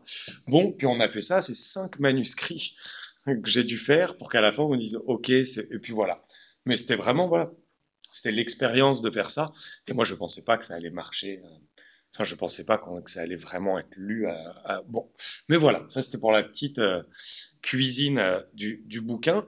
Après, pourquoi l'histoire de l'Afrique Justement, moi, par contre, d'avoir pris l'Éthiopie, c'est ça que je trouvais bien. C'est que je trouve que quand on fait de l'histoire de l'Afrique, on a que deux, on a deux options. Enfin, je trouve un peu. Soit on va défendre l'exceptionnalisme africain, en disant moi je suis africaniste, pour dire qu'il y a une spécificité à l'histoire de l'Afrique soit au contraire, pour montrer que l'Afrique est comme les autres, on va dire non, vous voyez bien que cette histoire est banale, c'est une histoire comme les autres. en fait, on est pris toujours dans ces deux euh, particularités. Moi, je voyais mon service de cours à Rennes 2, ça me fait toujours rire, enfin on en rigole avec les collègues. On est quatre côte à côte. Il y en a un qui a Histoire de France, il a le CM de L1. Il y en a un qui a Histoire des États-Unis, il a le CM de L3. Et moi, j'ai Histoire de l'Afrique et de l'Asie, j'ai le CM de L2. Moi, je leur dis, moi, je peux faire l'histoire de l'Éthiopie. Sauf, non, non. Je dis, ben, je suis pas obligé de faire 70 pays, je les connais pas. Donc, il y a ce côté-là très gênant, mais l'Éthiopie offre au moins un avantage, je trouve, c'est que ça n'a jamais été colonisé et que du coup, ça montre qu'on peut sortir de cet exceptionnalisme africain. Parce que si ça avait été un autre pays, tout le monde aurait dit, ah oui, bon, alors c'est du néocolonialisme. Ben non, l'Éthiopie n'a jamais été colonisée. Donc, je trouvais que l'Éthiopie offrait un moyen de sortir de l'exceptionnalisme soi-disant africain. Sur les vainqueurs, est-ce que c'est une histoire de vainqueurs? Je trouve que c'est une très bonne question. J'allais dire, ironiquement, je veux dire, comme quand vous terminez à la fin en disant euh, sur vos parcs, en disant mais c'est une histoire des vaincus et des vainqueurs. Mais cela dit, là encore, je crois que sur l'histoire de l'Afrique se pose la question. Moi, j'ai été formé à l'IMAF, l'Institut des mondes africains à, Paris 1. Et en fait, c'est très drôle parce qu'il y a de vrais débats sur la bonne ou la mauvaise histoire de l'Afrique. Par exemple, ce qui ferait de l'histoire de l'armée, de la nation, des élites, ça serait pas la vraie histoire de l'Afrique. Parce que la bonne histoire de l'Afrique, c'était ça les débats il y a une dizaine d'années. La bonne histoire de l'Afrique, c'est par la paysannerie, c'est par le genre, mais des exclus, par ci, etc. Donc on allait dire, donc en fait en Afrique, il n'y a pas d'élite, il n'y a pas de pouvoir, il n'y a pas de nation, quoi. Il n'y a pas d'État. Ça, c'est pas la vraie. Bon, il y a ça. Mais après, il y a aussi eu de revisiter l'histoire de l'Afrique en montrant la fameuse agency, la capacité d'action, qui moi je trouve a quelque chose de salvateur. On essaye de redonner à tout le monde sa capacité d'action, etc. Mais ouais, c'était avec des étudiants. Là, on a eu la chance d'accueillir à, à Rennes Camille Lefebvre, qui a fait un bouquin sur l'occupation coloniale des pays au crépuscule. Moi, je trouve ça très parlant. Et elle montre bien que les frontières n'étaient pas respectées, c'était des frontières de papier, mais que sur le... Ben, la seule chose que les étudiants ont retenu, c'est que la colonisation, en fait, c'était rien. Eux, ils sont sortis en disant, bah, de toute façon, elle l'a bien dit, il n'y avait pas d'État colonial, pas d'autorité, donc la colonisation, c'était rien. Et en fait, c'est vrai qu'on a envie de dire, ouais, à force de redonner de la capacité d'action à tout le monde, et dire, oui, à un moment, il y a des vainqueurs et des vaincus. Clairement, la paysanne, les 14 millions d'expulsés des parcs, Bon, mais après, comme vous dites, est-ce qu'on peut en faire une contre-histoire? Ce serait passionnant. Il faut trouver les sources. Est-ce qu'il y en a pour des villages comme celui que je vous ai montré? Non. Mais par contre, c'est des entretiens oraux. Mais on pourrait au moins faire deux à trois générations. Après, on peut faire une histoire de l'État éthiopien. Mais oui, je suis d'accord avec vous, ça serait super, mais c'est vrai que c'est difficile. Et ça amène, vous parlez de la sociologie des experts. Moi, vous voyez, c'est quelque chose, j'ai essayé de montrer quelle était l'itinéraire professionnel de chaque expert, d'où il vient, où est-ce qu'il a été formé, etc., pour ne pas essentialiser le groupe des experts. Pour pas croire que les experts, c'est un groupe monolithique, etc. Cela dit, on pourrait aller bien plus en avant dans la sociologie des sciences, l'histoire des savoirs, de voir comment leurs savoirs sont co-construits avec les populations. Moi, mon hypothèse est que quand des experts viennent et que ce sont des guides qui vont les amener, les guides vont aussi se dire, on sait ce qu'ils veulent voir.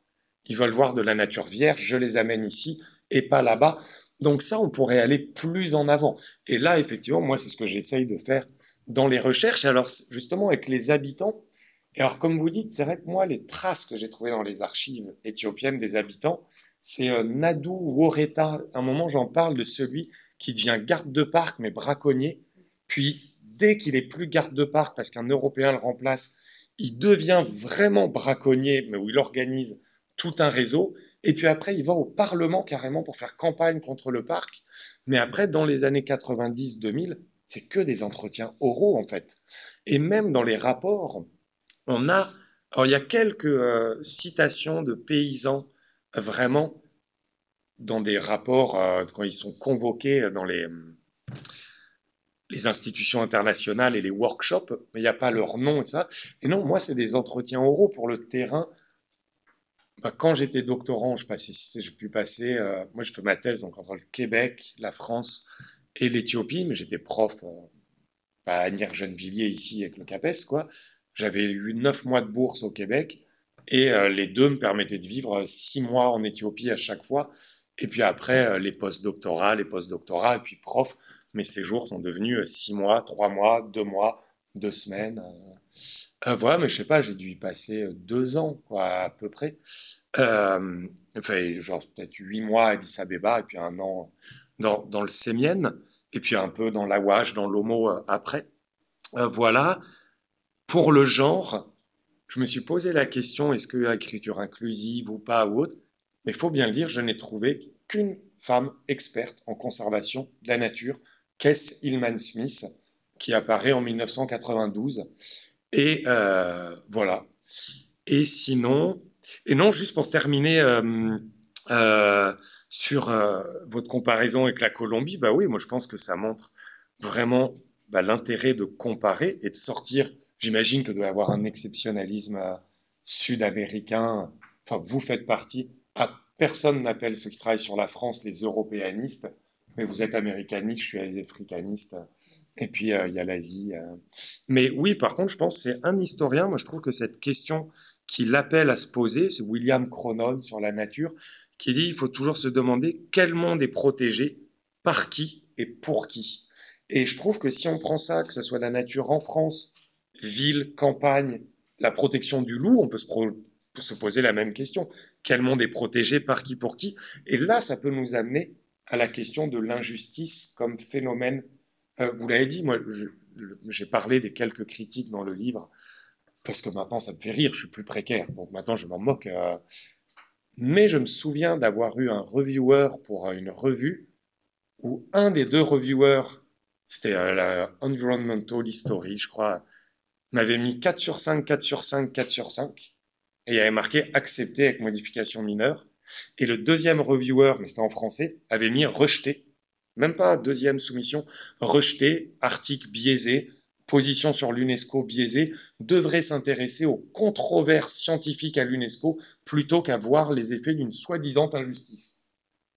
Et du coup, j'ai été lire un bouquin sur ce qu'était l'injustice en me disant peut-être je me suis trompé totalement. Puis je me suis dit, bah non, euh, Balibar, tout ça, c'est quand même bien. Et à mon avis, de se poser la question quel monde est protégé par qui pour qui, si on prend l'injustice comme une discrimination, c'est-à-dire être privé de droits dont disposent toujours les autres, bah, d'habiter la terre et de la cultiver, au nom d'une éthique définie par d'autres, vous détruisez, nous ne détruisons pas. Oui, la politique globale de protection de la nature dans les parcs produit de l'injustice, et là on peut se demander pourquoi, et en sortant des idées comme quoi ça serait le méchant Nord contre un gentil Sud, et dire que le pouvoir, il fonctionne, circule entre tout le monde. Voilà. Merci bien. Oui, merci beaucoup pour votre présentation. Et je vais euh, justement prendre la perche sur la, question de la justice, si vous me permettez. Euh, J'ai appris beaucoup de choses ce soir, ce soir en vous écoutant. Euh, différentes au Cameroun, euh, de populations qui ont été euh, en effet expropriées par WWF d'ailleurs, mais il y a eu une procédure euh, judiciaire, euh, enfin procédure judiciaire, c'est un peu compliqué, c'est-à-dire qu'il y a une plainte déposée par une ONG. Par Survival contre l'OCDE. Exactement. Et je voulais savoir si dans le, euh, les cas que vous avez observés en, en, en, Éthiopie, vous êtes un historien, donc vous vous, intéressez à l'histoire longue, là on est sur l'histoire très très courte, c'est quelque chose de beaucoup plus récent. Si vous avez des occurrences, des exemples euh, des, euh, de cas euh, sur les objets qui sont les vôtres, c'est-à-dire les parcs en, en, Éthiopie, et qu'est-ce que ça donne à voir, et qu'est-ce que ça crée comme, comme intérêt pour l'historien qui, qui, s'intéresse à ces questions. Merci. Merci beaucoup. Oui, oui, bah, l'Éthiopie, donc oui, là, les Baka, c'était les populations Baka ou Survival de manière assez euh, maligne, a attendu que le WWF passe au-dessus de 350 millions de dollars de budget par an. Comme ça, elle devenait une firme transnationale et la plainte était recevable à l'OCDE. Euh, oui, l'Éthiopie, on a un cas euh, dans le parc de Lomo, tout au sud. Et en fait, on a le parc de Lomo et autour, on a des populations Moursi. Et en fait, c'est un anthropologue de l'EHESS, Jean-Baptiste Exé, qui lui a fait sa thèse là-bas sur euh, enfin, la sociologie des animaux, euh, vraiment les vaches sacrées, les couleurs, etc. Et c'est lui qui a montré ça. L'Union européenne a mis en place un projet de conservation communautaire, et il le dit très bien dans son article, qui consiste à protéger dans un parc, à ne plus y aller, et du coup à cultiver des champs de coton à côté à 1 euro par jour pour ces populations. Et lui, il le disait au Quai Branly en disant, je répète, donc l'Union européenne paye 1 euro par jour des populations noires pour cultiver du coton. Alors, lui, il connaît ça, on est... Et en fait, il y a ça depuis 2017. Et avec justement des ONG qui ont porté plainte contre l'Union européenne. Et apparemment, l'Union européenne s'est fait dessaisir du projet euh, de développement euh, là-bas. Et, alors je ne sais pas si ça va être un bien ou pas, il est question que ça soit l'ONG African Parks, qui vraiment est l'ONG de protection de la nature maintenant, qui a été fondée en Amérique du Sud, qui en fait est une reconversion d'une entreprise de garde présidentielle pour protéger les diamants et les mineurs, mais qui maintenant forme des rangers pour aller militariser des zones. Et donc, apparemment, c'est African Parks qui aurait repris la gestion, mais ça, c'était il y a deux ans, et la guerre civile a commencé en Éthiopie au moment où il était question qu'African Parks reprenne. Vous dire là, si African Parks a repris, je ne saurais pas euh, vous dire, mais ouais, ouais, on a les mêmes cas. Et ce qui, à mon avis, nous amène à l'argument que j'essayais de développer, de dire qu'on n'est pas dans quelque chose de linéaire d'abord la conservation forteresse, ensuite communautaire, puis néolibérale, mais je pense qu'on est plus dans quelque chose en couche où tout s'accumule et selon les contextes, l'un va l'emporter. Euh. Enfin voilà, c'est une théorie, euh, mais je pense qu'on peut regarder ça comme ça. J'aurais deux questions aussi. Alors merci beaucoup pour cette présentation vraiment, vraiment intéressante. Euh, il y a quelques années, je crois, il y a la rapporteuse spéciale sur les droits des peuples autochtones qui a publié un rapport sur ce sujet-là, justement sur l'usage des parcs, euh, des parcs nationaux euh, pour, pour expulser des, populations autochtones.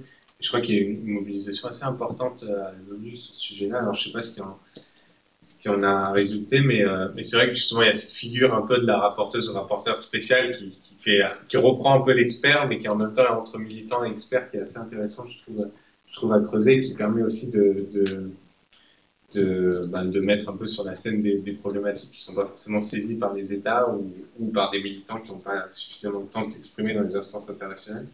Ma question n'était pas là-dessus, c'était plutôt sur euh, la possible existence d'intermédiaires euh, dans ces populations expulsées qui finalement viendraient prendre le rôle un peu de, de garde des parcs et qui seraient reconvertis. Vous avez mentionné quelques-uns, mais est-ce qu'il euh, y aurait un peu cette politique de cooptation euh, au moment de l'expulsion pour la transformation de, de ces populations expulsées en, en, en, intermédiaires dans la gestion des parcs ou, euh, ou en, en garde forestier et euh, bon, moi, je suis sur, sur le terrain latino-américain, donc euh, au Chili et en Bolivie. Et euh, il y, a, y, a, eu ce débat assez récemment, bon, qui a fait pas mal de bruit, puisque c'était un article qui était publié dans mon diplôme par Franck Poupeau, mmh. qui essayait justement, bah, qui revenait aussi un peu sur le débat du post-colonialisme.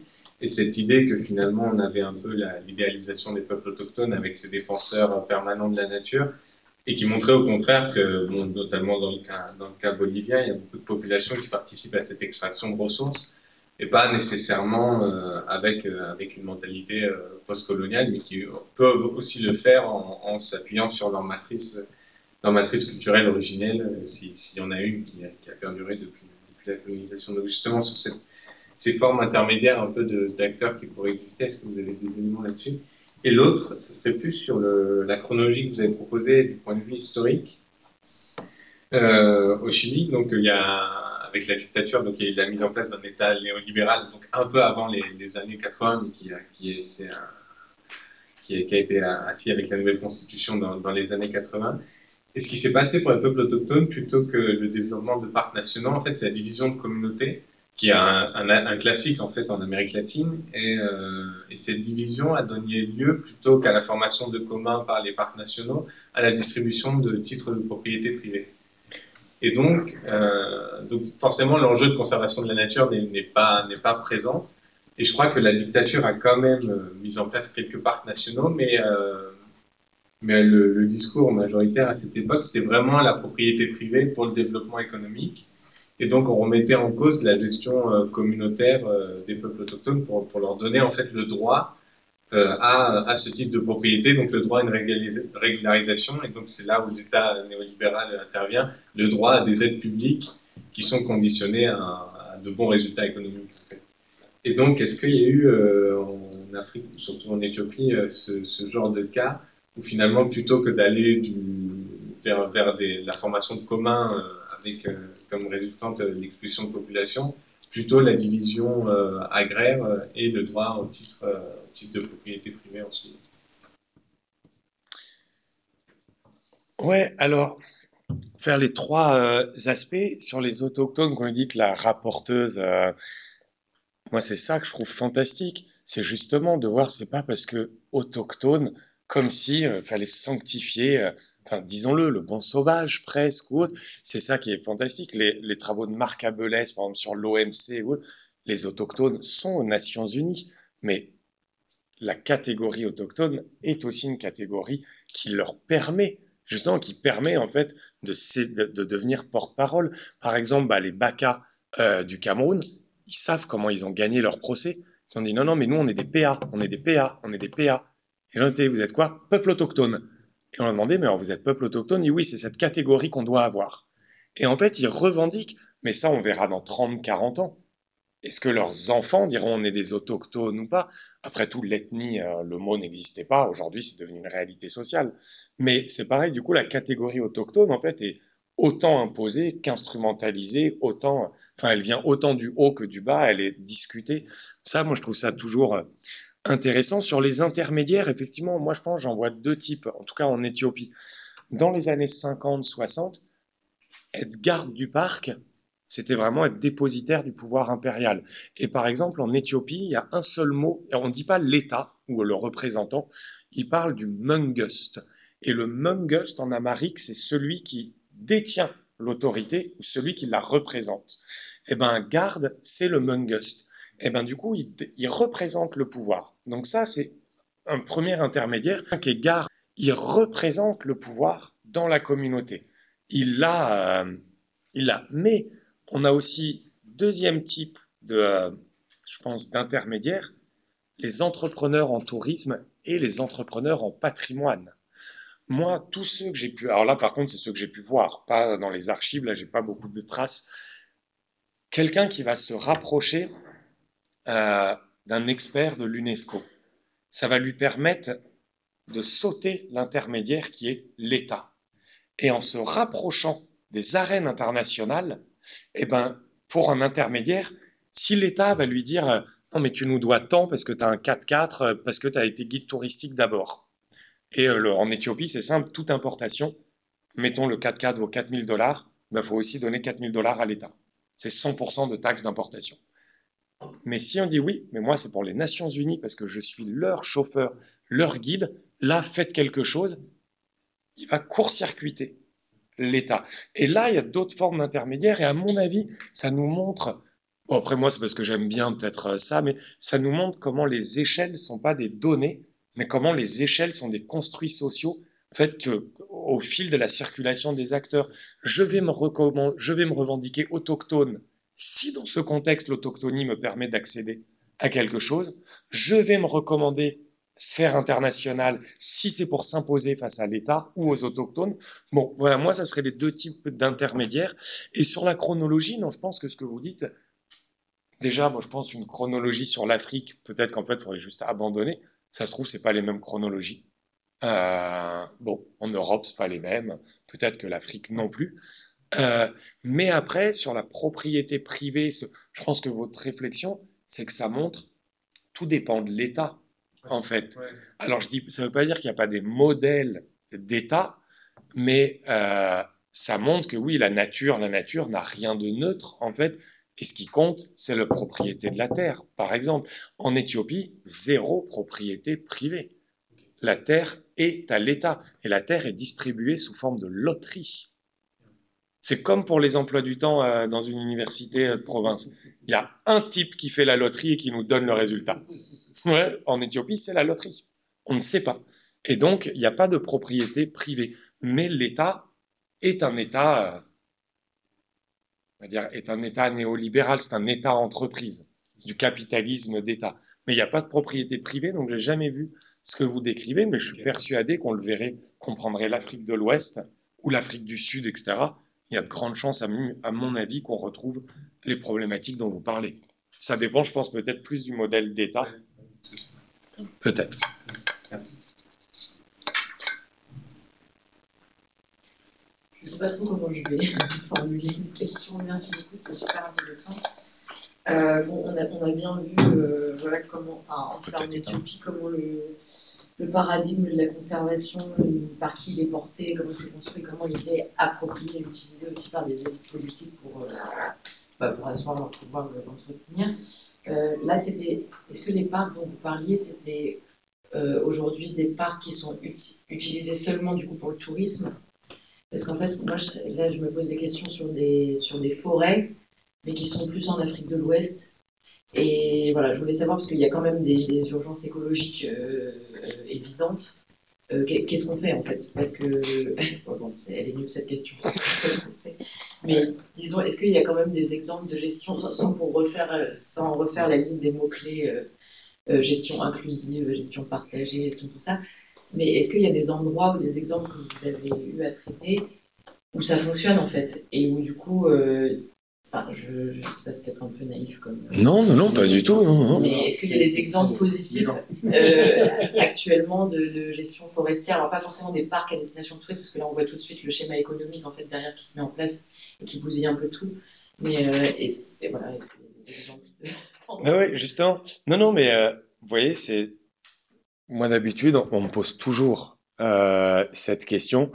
Généralement, ma première réponse, c'est je, les parcs sur toute l'Afrique, c'est déjà bien suffisant. Je peux pas en plus.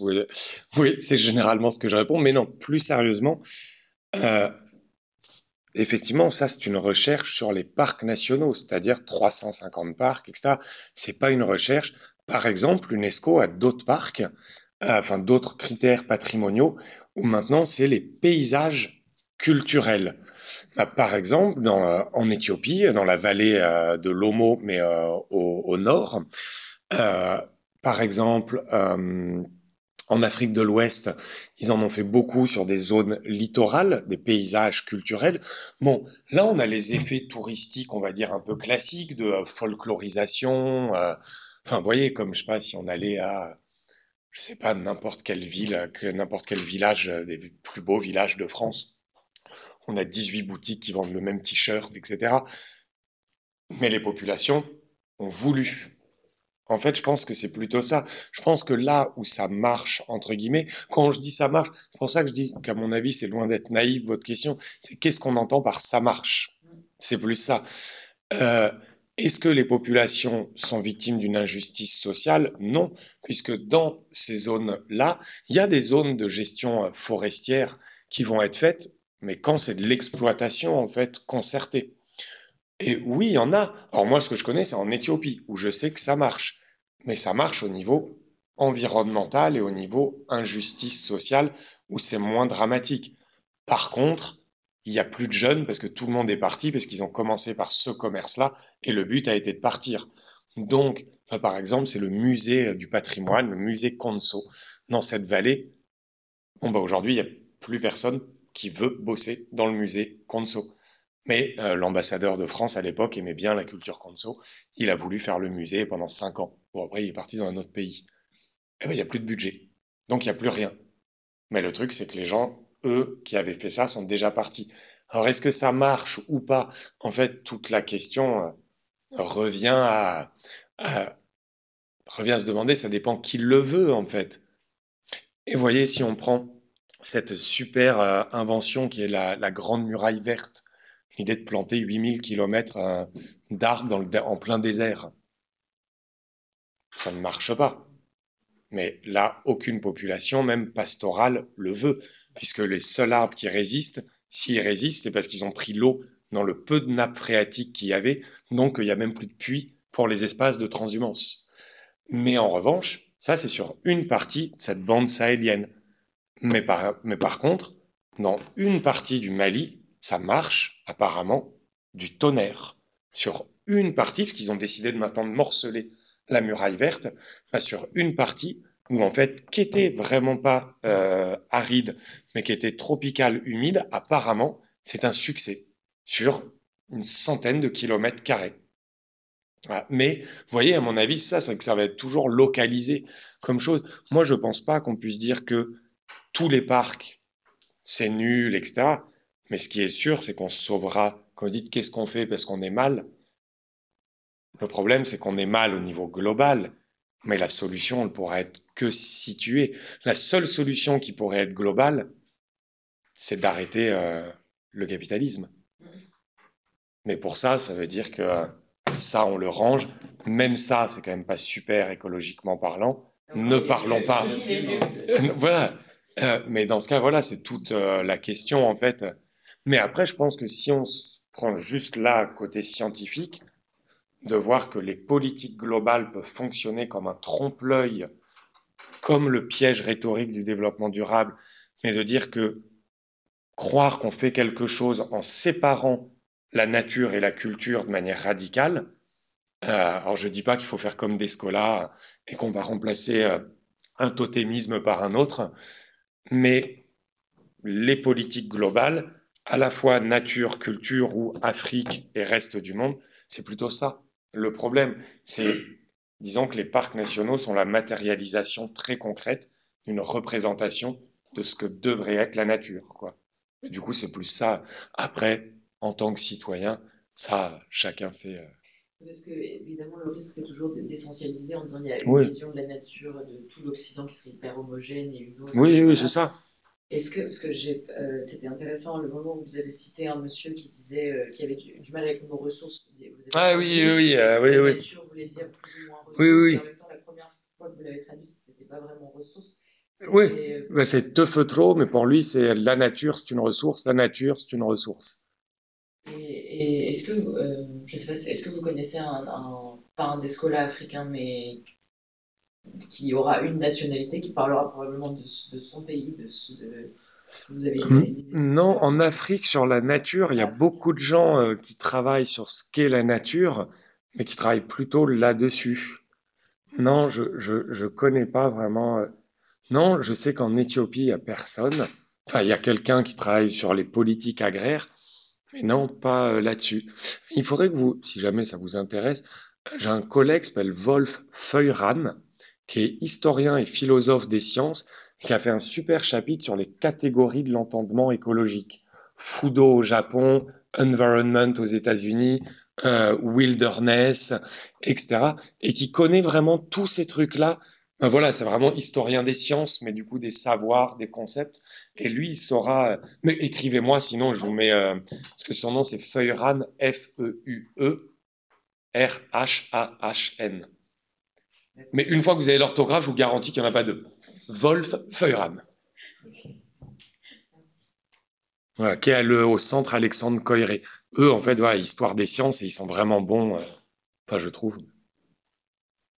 Une dernière question. Oui, oui c'était très riche, merci, c'était super. Um, j'ai une question um, um, sur le commencement de votre histoire, c'est-à-dire que l'arrivée des scientifiques coloniales dans, le 19e siècle. parce que j'ai pensé sur le, cas de, aux États-Unis en Australie où, l'idée qu'ont le, surtout les les, les coloniales anglo-saxons sont arrivés, ils ont pensé que euh, l'indigène, les, Indiens, Indiens um, um, ils n'avaient pas l'esprit de euh, exploiter, exploiter, euh, exploiter ouais. de, de, de, la terre. et alors, c'était, c'était l'esprit protestant, l'esprit de,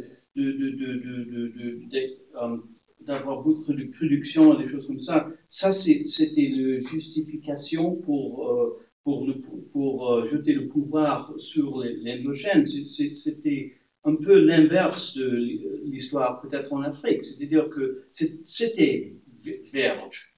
Um, uh, et, c'était les Anglais qui ont commencé à, à, à, à faire, à développer le, terrain. Alors, alors je, alors je, alors je pensais aussi sur le livre de Bruce Pascoe, le Dark Emu, de, en Australie. Ah oui, oui, oui, oui. et, ça, c'est un peu.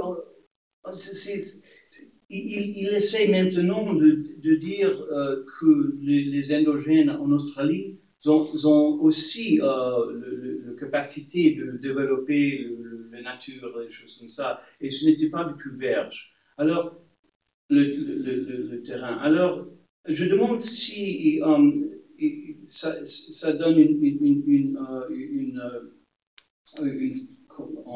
comment dire, une histoire plus complexe. C'est-à-dire que le, le, discours um, en Australie et, aux États-Unis, peut-être c'était l'inverse que le, discours euh, sur l'Afrique. Vous comprenez? Ouais, ouais, mais je ne sais pas si ça a été l'inverse. Moi, je pense qu'il y a eu la même chose au sens où, aux États-Unis, ils se sont mis à blâmer quand même, quand ils ont créé Yellowstone, ils sont mis à blâmer les Amérindiens.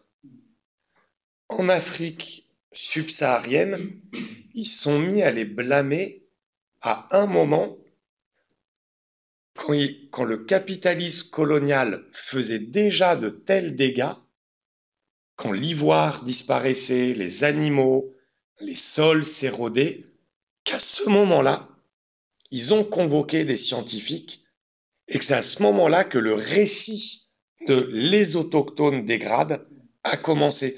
Mais pas dans une version euh, complotiste, plus dans une version incapacité à voir que c'est leur présence qui cause cette transformation écologique, qui pourtant pour eux est rationnelle, et du coup blâmer là-dessus. Et en revanche, pour moi, le point commun, c'est que ça a été la négation, comme en Australie, ça a été la négation de voir que ces environnements, en fait, étaient occupés, exploités. Après, le degré ou la forme de racisme n'étant pas la même, je pense qu'il y a eu des variations, par exemple, sur l'Asie, alors qu'on a la même chose dans les parcs. Sur l'Asie, on a la jungle, mais les administrateurs britanniques n'ont jamais dit que les Asiatiques détruisaient la jungle, ils ont dit qu'ils n'étaient pas capables de la gérer.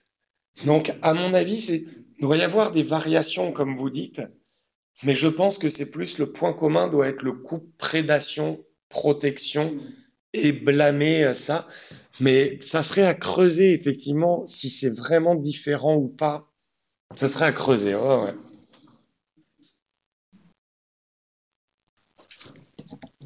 Pour une dernière remarque. Moi, c'était juste une remarque sur, euh, sur euh, l'argent, finalement, d'une manière très globale. Euh... Acheter 80 centimes de droits d'auteur. ah oui, alors non, pas le livre, mais, mais plutôt les parcs. non, sur, euh, c'était en, en disant sur la, remarque de Pablo sur qu'est-ce qu'on fait des populations si on les garde, etc. C'est évoqué, je pense, à, la fin du livre. Merci. Et en fait, oui, moi, ce qui m'a frappé, c'est que le, le, parc, par exemple, du, du ne rapporte pas. Ouais. En fait, euh, c'est même pas un poumon économique, etc. Pour moi, c'est vraiment diplomatique uniquement. De ce que je comprends de ce que vous écrivez, c'est uniquement diplomatique. Moi, moi aussi. On, ouais. supprime le, droit de vie euh, des, populations locales, on les expulse. Pourquoi? Ouais, ouais, je suis. J'ai presque eu de la chance de tomber sur ce parc et en fait de tomber sur l'Éthiopie. Mhm. Parce que si on prend le Kenya, la Tanzanie, le premier truc, c'est, vous vous rendez compte, c'est 30% du PIB. C'est-à-dire, oui, mais pas au Cameroun. Oui, mais pas au Soudan. Oui, mais pourtant, il y a des parcs, il y a des parcs, etc. Donc oui, ça amène à se dire, OK, eux, en plus, ils ont fait d'une pierre trois coups au Kenya, en Tanzanie. Mais quand on voit que l'Éthiopie, comme vous dites, diplomatique, je pense diplomatie intérieure, planter le drapeau dans un territoire qu'on peine à contrôler. Et je pense diplomatie extérieure, patrimoine mondial, se faire reconnaître.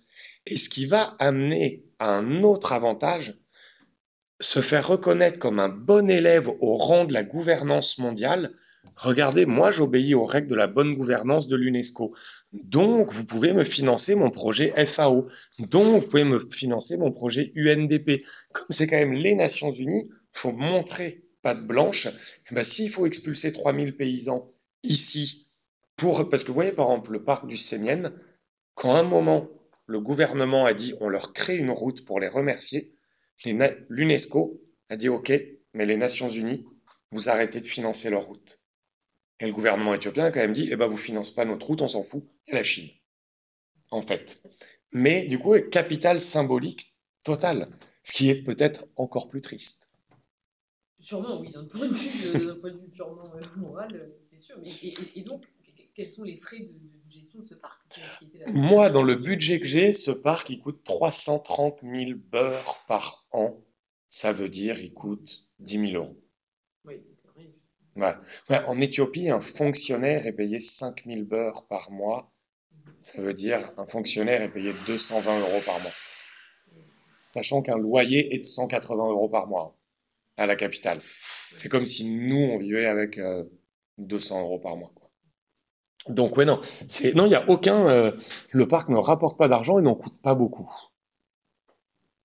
Oui, donc ce qui, vient légitimer justement le fait de ne pas adopter des mesures comme euh, garder euh, les populations pour faire garde forestier, etc. de gestion, parce qu'en fait, il n'y a pas besoin de gestionnaire. Je sais qu'en Colombie, c'est des débats qui sont. Euh, non, parce que même les parcs, les gardes, en fait, quand vous allez faire une randonnée, on vous donne un guide touristique, un garde de parc, un muletier, une mule. C'est vraiment toute la communauté. Et en fait, les gardes ne sont pas payés là sinon. Si lui dit, ah bah toi tu pars 10 jours, c'est à ton tour puis tu pars avec le muletier, le truc. Mais s'il n'y a pas de touristes, bah là, par exemple, ça fait deux ans, il n'y a plus rien. Il n'y a plus rien. Il y a la guerre, et eux, ils ont la guerre, nous, on a le Covid. Donc, il y a deux ans qu'il n'y a plus rien. Qu'est-ce que c'est? Mais oui, en plus, sinon, ils sont. Donc, c'est pour ça qu'il n'y a pas ces, ces questions-là. Du coup, cette question économique, euh, qu'est-ce qui se passe dans le cas où euh, on découvre des euh, ressources naturelles exploitables, minières, vous parliez du Kivu. Ouais, bah, ce que j'allais dire, le Kivu au Congo, quoi. Donc, on saute la caractéristique, euh, enfin, la reconnaissance du territoire comme un parc naturel et on exploite. Pour l'instant, ça n'a pas sauté au Kivu. Pour l'instant. Mais à mon avis, euh, après, pour l'instant, ça n'a pas sauté. En tout cas, on peut très, l'UNESCO peut très bien arrêter de reconnaître le parc comme patrimoine mondial. Peut-être que là, il y aura un arbitrage de la part des autorités congolaises. Est-ce qu'il vaut mieux une défaite diplomatique au sens perdre cette attractivité touristique du parc et développer le pétrole? À voir, quoi. Et à mon avis, la solution sera apportée par le contexte politique. Si la région est aussi instable, peut-être qu'il vaut mieux des mines qu'un euh, parc avec des touristes. Mais sera la question. Euh, le Kivu, c'est pour ça, moi, je trouve ça fantastique. Personne n'étudie ça aujourd'hui. Mais le Kivu, c'est un tel concentré. C'est l'endroit du monde où il y a le plus d'humanitaires, où il y a le plus d'entreprises pour les smartphones, où il y a le plus de parcs naturels, où il y a le plus de consultants en euh, patrimoine, etc. On a le monde, puis de soldats euh, d'un gouvernement autoritaire. Et à mon avis, le Kivu, bah, votre question, elle est, je suis sûr que si on suit cette question pas à pas, on pourra presque voir comment se fait une controverse scientifique qui arrive à monopoliser euh, et à la définition du problème et donc la définition de la solution. Mais à, voir, quoi. Une autre question. Moi, je travaille sur des, mobilisations euh, protestataires autour de projets miniers en Amérique latine et euh, les. Mécaniste, les, les, les, groupes contestataires vont beaucoup mobiliser les normes internationales pour essayer d'obtenir ah oui. l'annulation des projets miniers ou administratifs, bref.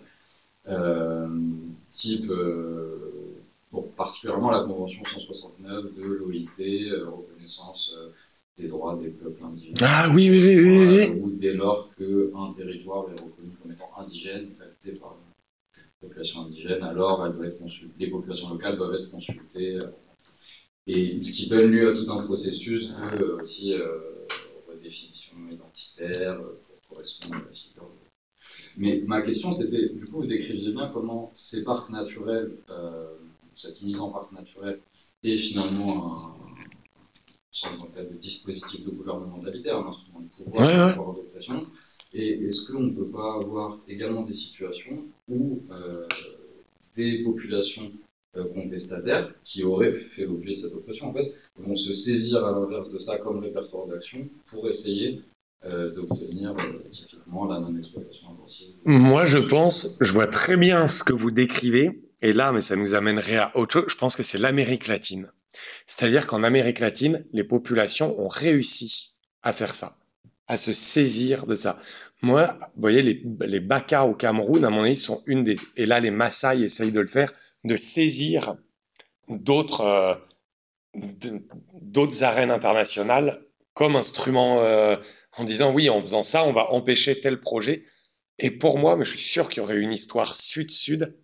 Les populations autochtones qui ont le droit à la parole dans le pouvoir, c'est l'Amérique latine et pas les Africains.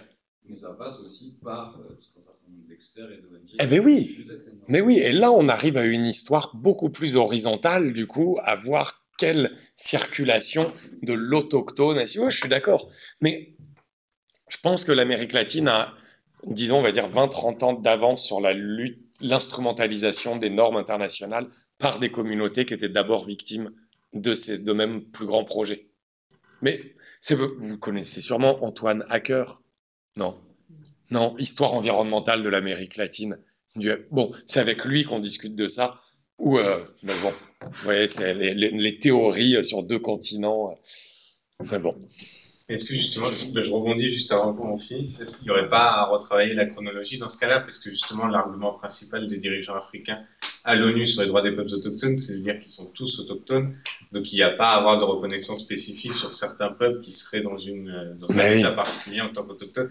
Tandis que du côté latino-américain, le discours fonctionne parfaitement, puisque les, les indépendances ont eu lieu au 19e siècle. Ouais, mais l'autochtonie, moi, les, les quelques lectures que j'ai sur l'Amérique latine, ah, il y a Christophe Giudicelli et une, une anthropologue qui a fait un récit sur le Mexique et de définir, qui a fait un récit à l'envers sur les faux récits de l'autochtonie au Mexique.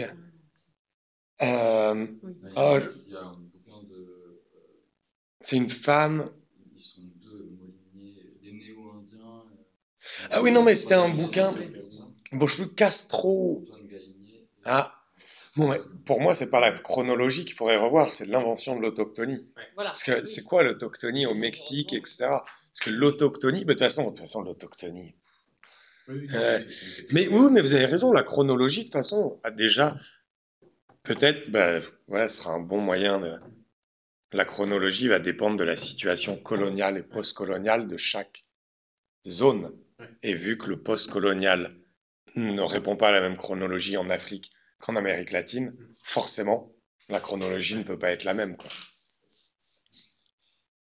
Ouais, c'est une bonne conclusion.